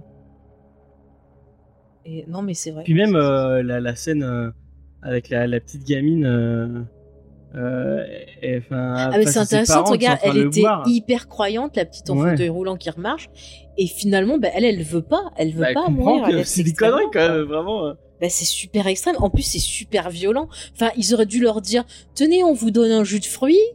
Tac, ils le buvaient, et puis à la fin, ils disaient, ah, ah, regardez ce que ça fait, tu vois. Mais là, tu montres avant, c'est obligé qu'ils vont pas prendre le, le poison. Oui, non, mais il y a un côté libre arbitre, c'est vous qui prenez, c'est vous, c'est vous qui faites le choix Ouais. de, de vous transformer Ouais, ou pas, c'est ça. Et en plus, C'est elle- faux libre elle voit ses arbitre, parents hein. se transformer sous ses yeux et faire entre guillemets le mauvais choix. euh. Mm. Moi, je c'est trouve qu'il y a pas de libre arbitre, Mais hein. oui, ça va aller, on va être ensemble, on va être ensemble. Euh, Mais c'était- euh, c'est taré, quoi. J'ai dit, mais, mais, mais le pire, c'est que pourquoi personne pète les fenêtres pour s'enfuir? Ils essaient tous de passer par les portes, y par les machins, alors que c'est bloqué. Mais moi, j'aurais pété la fenêtre, quoi. Enfin, C'est vrai que ces grands vitraux, ils auraient pu passer par les vitres. Quoique, à mon avis, un vitrail, c'est dur à péter. euh. mais c'était pas un vitrage, c'est des vitres de merde de village pourri. Ouais, c'est pas des, vir- des vitres carglass avec la, la super euh, résine qui embouche les trous. ouais. Faut pas déconner. Bon, de toute façon, ils Non, ont mais je sais pas, pas, bien moi, j'aurais géré euh, cette fin de. Enfin, les, les survivants ne sont pas très bien débrouillés, on va dire, sur cette fin. hein. Ils auraient pu Mm. euh, adopter une autre stratégie. Bah ouais, franchement, euh, j'avoue que c'était pas terrible. Bon après, eux, je pense qu'ils devaient se dire c'était foutu. Tout ce qui comptait, c'était sauver les gosses. Et d'ailleurs, il y a un truc, je trouve ça super beau à la fin, où on a euh, justement le docteur qui parle avec Erin. Et encore une fois, on a ce côté foi et le côté euh, foi dans les autres, où elles disent, est-ce que vous pensez que les enfants s'en sont sortis? Et elle, elle dit, moi, je choisis de croire qu'ils s'en sont sortis et qu'on n'a pas fait tout ça pour rien et que euh, ça va Mm. aller. Ouais. et elle met la foi dans les enfants en disant on a réussi au moins quelque chose. Et l'autre finalement elle dit ouais vous avez raison. Il faut arrêter d'avoir peur et euh, justement croire dans du positif. Et je trouve que c'est pas mal parce que quelque part c'est euh, une petite note d'espoir c'est à dire que c'est vrai qu'on a tendance toujours à avoir peur des autres à imaginer le pire à se dire des fois tiens il me dit ça mais qu'est-ce qu'il pense vraiment ou pas? C'est la première. dire, oui, non, mais moi je suis parano, je le sais, parce qu'il m'est arrivé des choses qui font que je suis devenue parano. Mais c'est vrai qu'ils ont raison, parce que des fois, en fait, si on écoutait moins notre peur et qu'on essayait d'être plus dans l'espoir, euh, ça ferait du bien, en fait. Et c'est un peu ça aussi. La série Regarde, essaie de, pas- livrer des pistes. Attends, la série essaye de livrer des, des pistes un peu comme ça de comment on peut essayer d'améliorer les choses au final. Donc c'est, je trouve que c'est plutôt pas mal. C'est pas que cynique. Voilà. James. Si j'avais pas eu, si j'avais eu peur, j'aurais pas demandé à Lena de, de, re- de passer d'auditrice à chroniqueuse euh, dans, dans l'émission et, et, et, bah j'aurais, je, je- maintenant je suis bien content de, d'avoir euh, osé lui demander, n'est-ce pas Faye? Bah oui. Pourquoi tu me dis ça avec un sourire euh, Il me fait peur. Vous voyez, il me fait peur, ça y est. C'est Bon, lui le bah, c'est- vampire. C'est très gentil. Et euh, non, mais moi j'ai bien aimé aussi le, le personnage euh, de, du docteur justement, et euh, qui a un peu cette caution un petit peu plus rationnelle, qui elle essaye de Mm. comprendre ce qui se passe, notamment avec ce sang qui qui entre en ébullition dès qu'elle approche de la lumière. et voilà, Ouais. c'est un, un peu la, la caution scientifique entre guillemets de tout ça, et qui fi- et qui se rend compte peut-être parmi les premières qu'il y a quelque chose qui cloche, notamment dans le dans le rajeunissement. Euh, de sa mère qui euh, devient de plus en plus troublant parce qu'au début c'est juste qu'elle marche un peu mieux, puis euh, petit à petit. Après, elle devient super jeune. Ouais, c'est ça. Et, euh, Ouais, c'est un peu cocoon, quoi. Et qui gay on... Le docteur est. est Le docteur est gay, elle a une histoire avec Mm. une autre femme. euh, Ouais. Et encore une fois, un- c'est amené de manière très naturelle et pas pointé du Bah, doigt. Et ouais. ça, c'est la définition d'un bon traitement entre guillemets de, de, de, l'homosexualité. Mm. c'est une histoire d'amour comme une autre. Mm, quoi. C'est ça. Et il y a un truc aussi qu'on n'a pas parlé. Oui, pardon.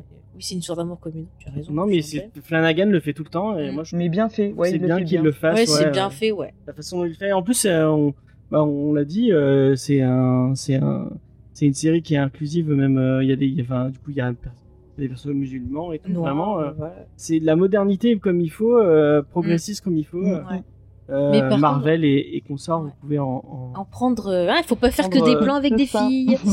Voilà. filer, filer une série ou un film à, à Flanagan en. Mais non, ils vont En- le broyer, il pourra pas faire ce qu'il veut. Mais non, un, ils vont un être là. Doctor Faut Strange respecter avec, la formule.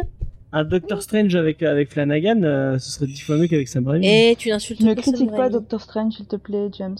Ouais, C'est, Ce n'est vous pas le savez où je mets. ouais. Le pire film de. de- Mais n'importe quoi.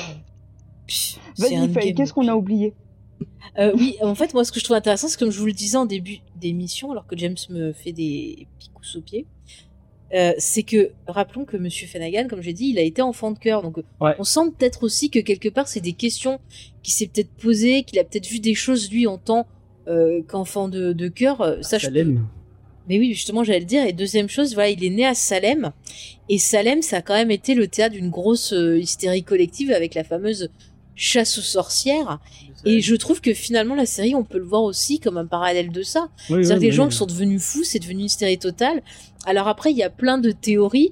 Moi, j'avais vu des théories justement qui pouvaient aller avec le côté scientifique, avec peut-être quelque chose qui aurait fait monter une espèce de ouais, de paranoïa qui aurait rendu les gens un peu fous. Moi j'aime bien la théorie de bah, tu parlais d'occulture. voilà, et j'allais le citer. Occulture, je, je vous la mettrai en, en, Elle est vachement bien leur émission. ah, en description. Ouais, ils ont fait une en émission fait, très intéressante, bien, bien documentée, Ouais.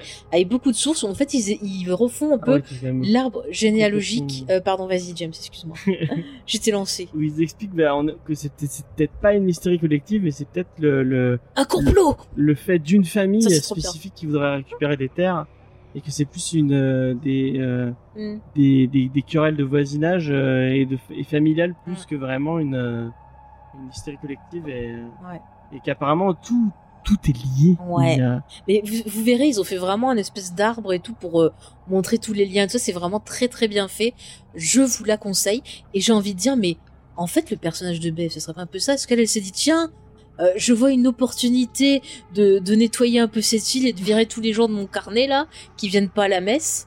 Je vais m'en donner à cœur joie. Mais on voit que vois. des, bah, euh, je veux pas revenir sur cette histoire de, de, de Marina, mais Mm. que c'est un personnage qui était négatif dès le départ et, Mm. et j'ai l'impression qu'elle, elle voit des opportunités à chaque fois et, Mm. et euh, mais en fait elle est pas, elle est pas tant religieuse que ça, elle est, Mais moi, je pense quelqu'un qu'elle de- voudrait être calife à la place du mauvais, calife. Enfin, Ouais, c'est un peu hein. ça. Ouais, que regarde, dès que le prêtre il dit euh, bon c'est bon, vous m'avez saoulé, c'est Nawa que je me casse, elle prend le, le truc, elle fait oui regardez, c'était un faux prophète, moi je vais vous guider, c'était moi en fait dans les écritures dont on parlait, alors que depuis le début elle était là mais regardez c'est vous dans les écritures, c'est écrit, voyez là le prêtre, ouais. alors qu'en fait elle dit ah, mais non, j'avais pris la mauvaise traduction, c'était moi, regardez, on va tout cramer en fait, allez c'est parti. Non mais Quand elle il était commence à cramer géniale. les trucs, j'ai dit, ça va tellement lui retomber sur la gueule qu'il commence à cramer les trucs. mais, mais ça crame Mais c'est génial, vas-y, on crame tout Mais oui, oui. Mais C'est vraiment ça, un quoi. délire de, c'est beau. ah, On s'en va- fout, l'église, elle est sur la, la, la montagne, ça risque rien. Allez Un côté pyromane assumé. euh. Ouais. Oh là là là, mais elle m'a éclaté. Non, mais elle a, franchement, elle, je- elle a quand même un côté très fanatique. euh, Ah que ouais, non, mais religion ou pas, elle, euh, enfin, c'est et puis c'est c'est pas tellement le côté religieux, c'est que c'est son interprétation de la religion et que tous les gens C'est qui ne ça. sont pas d'accord avec son interprétation à elle, et ben on les tue et puis C'est voilà. ça, ils elle sont- fait plein de citations en disant. Ah mais c'est ça, elle fait des citations en disant ah mais dans ce texte il y a ça qui est dit et dans ce texte là il y a ça qui est dit, tu vois ça se regroupe. Mais euh, qui connaît les textes de la Bible par cœur Je veux dire, il y a des gens Bah, qui sont crédules et qui vont la croire parce qu'elle te dit euh, c'est euh, le, le numéro euh, tant d'un temps. Pour revenir encore une fois à, la, à, à cette fameuse scène de la, dans la, dans l'école, Mm. où vraiment, bah, tu sens qu'elle, elle, elle joue un truc, euh, euh, d'une façon, oui, euh, mais c'est moi on- qui on décide. les gens, toutes les religions. Elle voit que machin est plus Mm. ouvert qu'elle l'aurait pu le penser, donc elle, elle, elle fait un virage à 180 degrés. Ouais, ouais. Ah, mais non, en fait, c'était ça. euh, ben, Non, parce qu'elle, son truc, c'est montrer que tous les musulmans, c'est des Ouais. terroristes. Donc, Moi, pour moi, c'est la euh, scène où elle est la plus détestable. Enfin, c'est la scène qui Ah vraiment ouais. m'a fait ressentir une bouffée de, de colère où j'avais envie, tu sais, limite de rentrer dans la télé pour balancer mes propres arguments et soutenir le shérif. Mais moi aussi. dire, euh, Mais ce que tu dis, c'est pas logique ou. euh. Parce que lui, il reste très calme et très rationnel. Et c'est alors qu'il aurait pu Mm. s'emporter, il aurait pu, euh, pu s'énerver. Et finalement, il reste assez, euh, assez calme, À, à avancer ses propres arguments qui sont tout à fait entendables. Et euh, Mm. Non, mais c'est fou, hein. Enfin, comme quoi, voilà, dans la vie, si vous voulez vous faire entendre, restez calme. On peut discuter calmement, échanger, mais restez calme. Voilà. mm. on vous le dit tout temps. pas discuter. Bah, il faut pas discuter quand vous voyez que c'est Mm. fermé, ça je sert à rien. quand il a, quand, il- quand il s'est dit, bon, c'est bon, laisse tomber, je vais. Bah, il l'a vu, le, le, le Euh, il faut pas parler avec elle, elle est, elle est dans son délire. Mais euh, moi, ce qui me gêne, c'est que t'as plein de gens qui sont d'accord avec le shérif et qui osent rien dire. Et tu vois, genre, par exemple, t'as une scène où Erin, elle dit, ah, putain, elle, euh, tu vois, elle dit, ah, en gros, elle m'a saoulé, moi, j'étais trop d'accord avec le shérif, mais je peux rien dire. Et tu sens qu'en fait, cette femme, elle a vraiment. Une mainmise sur la vie. Ouais, c'est pour ça que je faisais la comparaison avec un corbeau. C'est qu'à mon avis, elle doit savoir tous les secrets de tout le monde. Elle joue. Moi, je suis sûre qu'elle écoute quand les gens, ils vont se confesser. Oui, bah, Je serais pas elle a mis étonnée. son petit micro. Mais grave, elle enregistre, après elle fait un podcast. Secret de confession. Aujourd'hui, en confession, monsieur le maire, il vous dit tout sur sa mousse. Mais Pardon. tu couperas. tu mettras un bip. Tu mettras un. Tu mettras un bruit de mouette. Et c'est pareil, les vampires. Pourquoi ils sont allés manger des gens? Il y a plein de mouettes et de rats sur cette île. Sucez les mouettes. Bah, ils ont ça fera moins de caca. Ah, le truc avec les chats, elle m'a fait, elle m'a fait délirer. Alors, attendez. Ah non, mais il y avait mon petit Attention, tigrou, je lui ai caché les yeux. on je le dis. regardait, on Je le dis, peu cher. et il y avait le chat qui était sur le lit en train de regarder avec alors. Elle est là. Ah, surtout Tigrou, ne regarde pas, ne regarde Mais oui, pas. peu cher, j'y ai caché les yeux. tu veux pas toucher? Lui, il s'en Si, j'ai foutait, il touché. était Mais non, il s'en foutait pas, il a regardé. Après, il est traumatisé. Mais des fois, il sursaute quand je regarde des films d'horreur. c'est Mais vrai. c'est vrai, ce truc avec les chats. Enfin, moi, je me réveille devant trop chez moi et dans ma, dans ma Pourquoi pelouse, les il y a Eh plein ben, de c'est chats. le. Mais en fait, c'est le, c'est C'est le, simple. Au début, on nous montre qu'il était sur l'île, euh, l'espèce de vampire euh, Mhm. ange Denver Oui. là, et en fait, il suçait les chats. Et quand il y a eu la tempête, et ben ça a ramené sur l'île tous les chats qu'il a sucés. En Et fait. en plus, ils le disent au début, au- Ah oui. quand t'as les deux petits qui vont aller, Mhm. qui vont, qui vont aller boire des coups euh, sur l'île euh, ensemble, ouais, ils disent ah mais avant il y en avait beaucoup plus. Et à mon avis, ça fait un moment qu'il y était c'est ça. et qu'il les bouffait. Et en Mhm. fait, quand on l'a eu, Il aurait dû choisir autre chose parce qu'il n'y a pas grand chose à sucer dans les chats. Bah, pour faire des cocktails, c'est sympa. Mister Cocktail. Aujourd'hui, le vampire Denver vous propose son cocktail à base de chat. non mais que- vu qu'il y a eu la tempête, en fait, c'est la tempête qui a pris tous les Mhm, cadavres ouais, et qui les a Bah ramenés. oui. euh. Plus cher. Pauvre bête, moi ça m'a. Ah non, les chats, on n'y touche pas. Les mouettes, allez-y, ça fait caca partout. Mais les chats, c'est gentil. Il y a encore moins à manger dans les mouettes. Ouais, mais si au moins, vous ils nous aimez cassent pas les matchs, je vous conseille Light- Lighthouse Ah. avec euh, William Dafoe et, Ah oui. et euh, comment il s'appelle et Robert Eh ben tiens, tu vois, on l'a pas cité, mais le ce réalisateur-là a fait l'excellent film The Witch aussi, Ouais. que j'ai énormément apprécié. Et pareil, encore une fois, c'est une proposition qui utilise le vampire d'une façon très intéressante. Et on peut le rapprocher de cette série parce que ça parle, euh, The Witch aussi, de cette époque-là, de, de la fameuse chasse aux sorcières et de l'hystérie collective. Et vous Mm. pouvez voir C'est le, même- Euh, c'est le même époque que Salem, non? Oui, à peu près. Et vous pouvez voir en fait la série sous deux prismes. Euh, un prisme qui va être plus psychologique et un prisme carrément fantastique. Et c'est ça qui est excellent. Et encore une fois, c'est un très bon auteur. Moi, j'ai- j'aime beaucoup ce qu'il fait. J'attends la suite avec impatience. On l'a pas vu au ciné, Lighthouse, mais j'aurais bien aimé le voir au ciné. Ouais, moi aussi, ouais. quelque chose. Mais c'est dommage, j'avais pas de sens. C'était que dans les petits Ouais, il y avait ciné. J'avais pas envie de repayer. Enfin, bref. C'est un super film. Mm, Très très bon film, je vous le conseille aussi. euh, pareil, il y a un côté un peu sur la folie aussi et un Ouais. mix avec du fantastique. Bon, C'est c'est très bien. Léna? Ben, je l'ajoute Ah. à, à ma liste. Avec Ouais, des c'est mouettes. Très euh, spécial. assez Ah, les saloperies, les mouettes. Là, il faut... Mais franchement, Vampire Danvers, fallait les sucer. Qu'est-ce que tu veux embêter les gens de cette île? Suis... Angel, il a bien bouffé des rats dans Buffy. Bon, bah voilà. rats, hein. Bah sinon, vous aviez qu'à commander le sang. Euh, livraison pour Vampire Denver, euh, des kilos de sang, et puis voilà, je sais pas moi. euh, J'en sais rien, quoi. Trouver des solutions. Maintenant, avec Internet, euh, il y a des solutions, quoi. C'est pareil qui pourrait le faire. hein. Bah oui, oui, tu prends une petite tasse, là, tu le mets euh, à chauffer, ton petit il est chaud, tu mets des... Oui, c'est vrai qu'il le fait chauffer. Mais oui, lui. il met après des céréales dedans, ça donne un peu de croustillant, de craquant. Voilà, c'est pas qu'il vous fait le livre de cuisine. moi, je sais pas, moi, je vous trouve des idées. Moi, je vous aurais aidé sur votre aide, vous m'auriez demandé. J'aurais fait des trous, je vous aurais fait des, des, des maisons de hobbits, très bien. Voilà. Ah, c'est sous terre. bunker. euh. Mais oui, mais oui. Bah, je, je pense qu'on a fait quand même le Mm. tour des, des qualités, des Ouais. thèmes. Si vous voulez rajouter autre chose, sinon on fait la conclusion. Bah, regardez-le. Voilà. Vraiment. Oui, oui. On attend en tout cas la, la prochaine euh, Création euh, de série Flanagan. de, De Flanagan. ouais. Alors, D'ailleurs, dernier easter egg, Ah. euh, dans euh, la série Dans la chambre, on voit. euh, alors attendez, hop, que je vous retrouve, j'ai noté ça, bien sûr. je ne retrouve plus. Euh, ah oui, voilà. Donc en fait, à un moment, dans la chambre du, du gars avec les posters, vous savez, de Scully, de Scream d'ailleurs, il y a un poster ouais, il y de a un Scream. de Scream, c'est vrai. C'est pas mal Scream aussi, très bon film. Euh, en fait, on voit une collection de bouquins écrits par euh, Christopher Pike. Et en fait, la prochaine série que doit faire notre ami Mike Flanagan est une adaptation d'un bouquin de ce monsieur. Et la série va s'appeler Midnight Club, pour Ah. information. Il est très dans les Midnight en ce moment. Ouais. Ouais, ouais. Bah écoute, c'est sympa, Midnight. Bah, après avoir fête, fait les voilà. House, bah maintenant. euh, Bah maintenant, c'est les Midnight. Voilà, bah c'est sympa. Mais euh, après, euh, peut- peut-être pour, euh, pour conclure, moi j'ai vu plein de gens qui se plaignaient de la série. euh, ils étaient là en attente, ouais, euh, c'est pas assez horrifique, nanani, nanana. Mais Je c'est trouve- depuis Hilos. En fait, c'est Hilos, il a mis la, la barre vachement. Mm. Enfin, moi, je trouve qu'il y a des scènes qui sont vraiment bien angoissantes, bien terrifiantes. En général, moi, devant les films d'horreur, je j'ai pas trop trop peur, mais il y a des scènes qui sont fantastiques. Mais le, et c'est sûr que, les gens en- s'attendent à ça et ils comprennent pas que lui fait un calédi... calédi... Oh putain. Kaléidoscope. Merci. euh, trucscope Le fait de, de dans tout ça. House, c'est que c'est- c'était c'était tellement angoissant tout le temps, le fait qu'on Mm. voyait des fantômes de partout et qu'il y avait, il y avait Ouais, un vrai tu fais pipi, sur- paf, il y a un fantôme. Mais ouais, mais moi je vous conseille, bon, je crois qu'on en avait parlé, d'aller mater les, les vidéos de, Ouais. de gens qui répertorient tous les fantômes qui étaient cachés. Mm. Il y en avait plus de. Mais 200 d'ailleurs, moi, je vais me la refaire la série pour Halloween. Ouais, faudrait, ouais. Mm. Elle, elle est, c'est vrai que c'est, vraiment une chouette série. Ouais. Mais euh, c'est vrai que Hill c'était d'un niveau horrifique très.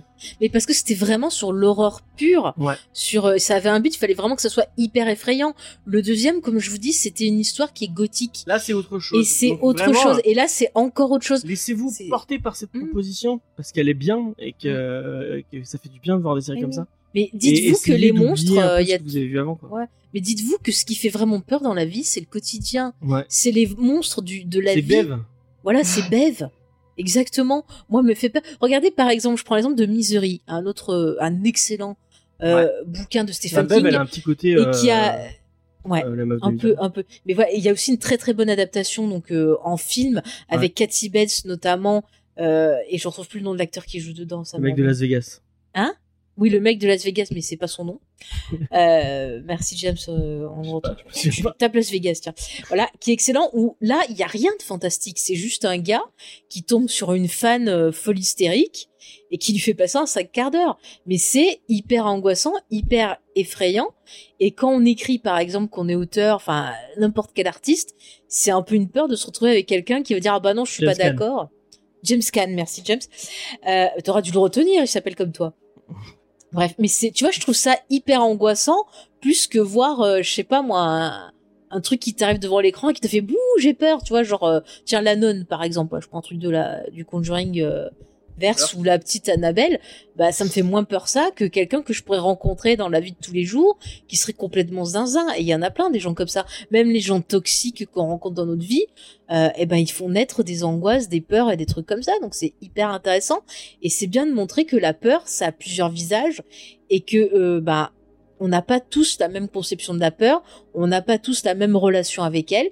Donc c'est bien qu'ils proposent, voilà, un panel de peur. 50 nuances de peur. Avec Mike Flanagan. Je, je pense que c'est bien résumé. Qu'est-ce que tu en penses, James? Ouais, ouais. Et puis regardez là, vraiment, euh, effectivement, comme je disais, euh, Mm. laissez-vous porter par cette proposition, elle est intéressante, elle est cool. Voilà. Et Et rejoignez le mouvement anti-mouette. euh. Prenez ça comme, comme, comme, comme ça vous arrive. quoi. Ouais. Merci, James.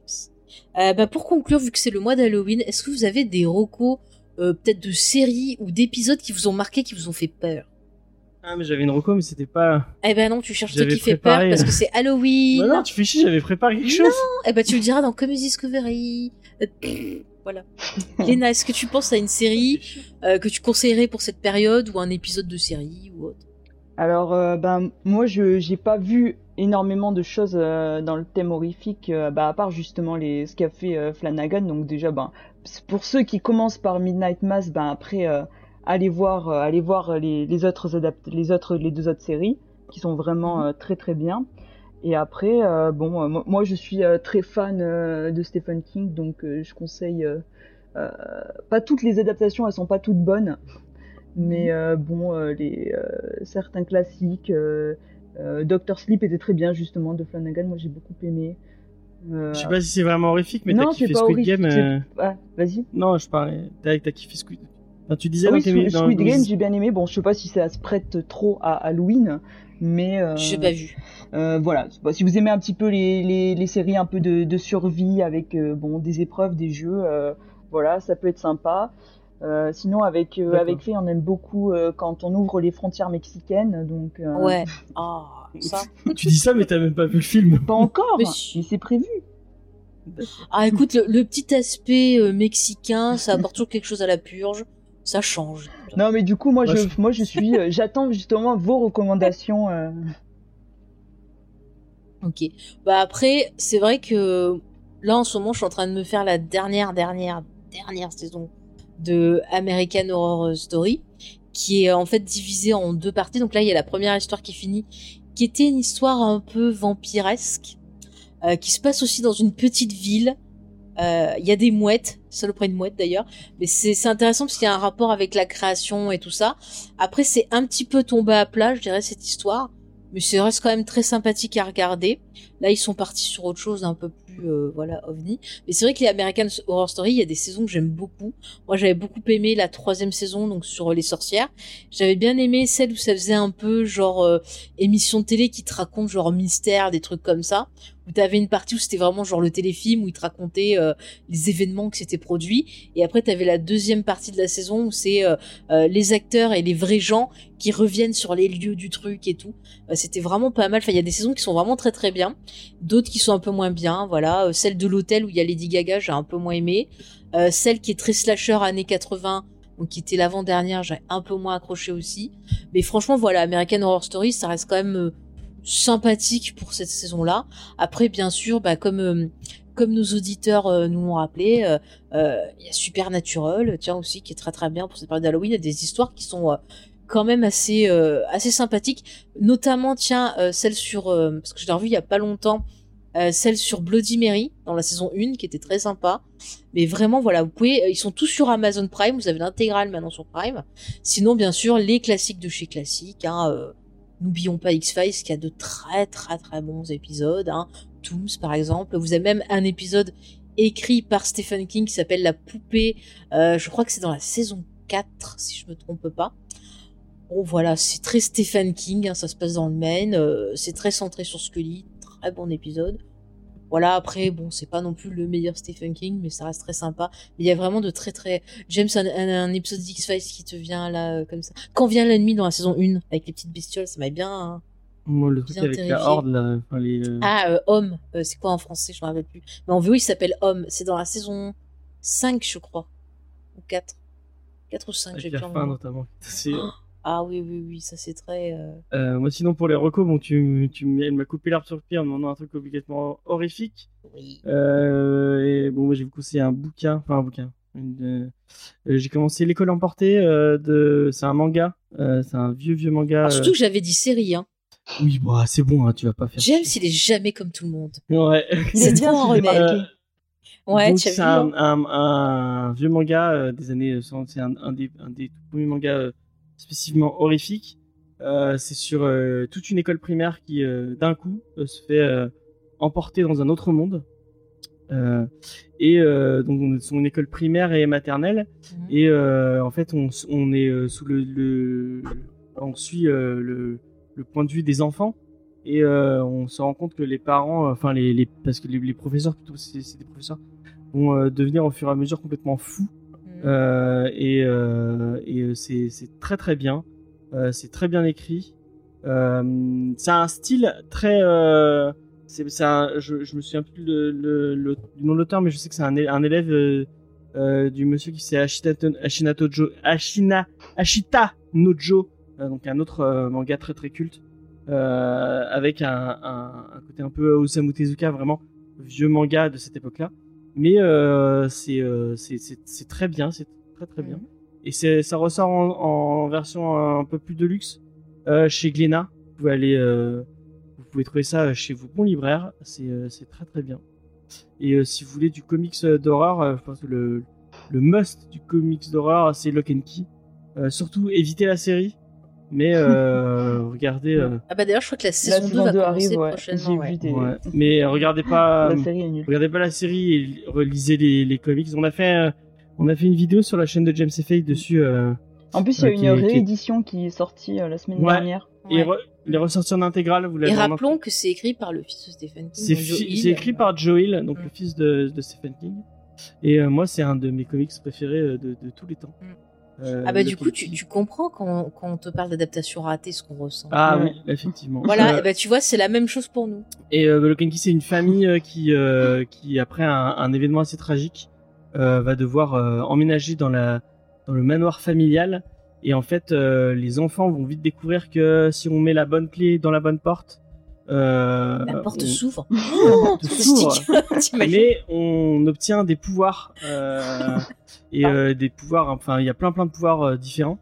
Et euh, en fait, ils vont trop. devoir, se, sans trop vous en dire, se défendre face à une, anti- face à une, anti- une entité maléfique qui veut récupérer toutes les clés et une, une certaine clé noire pour ouvrir la porte noire euh, Mm. qui ouvrira.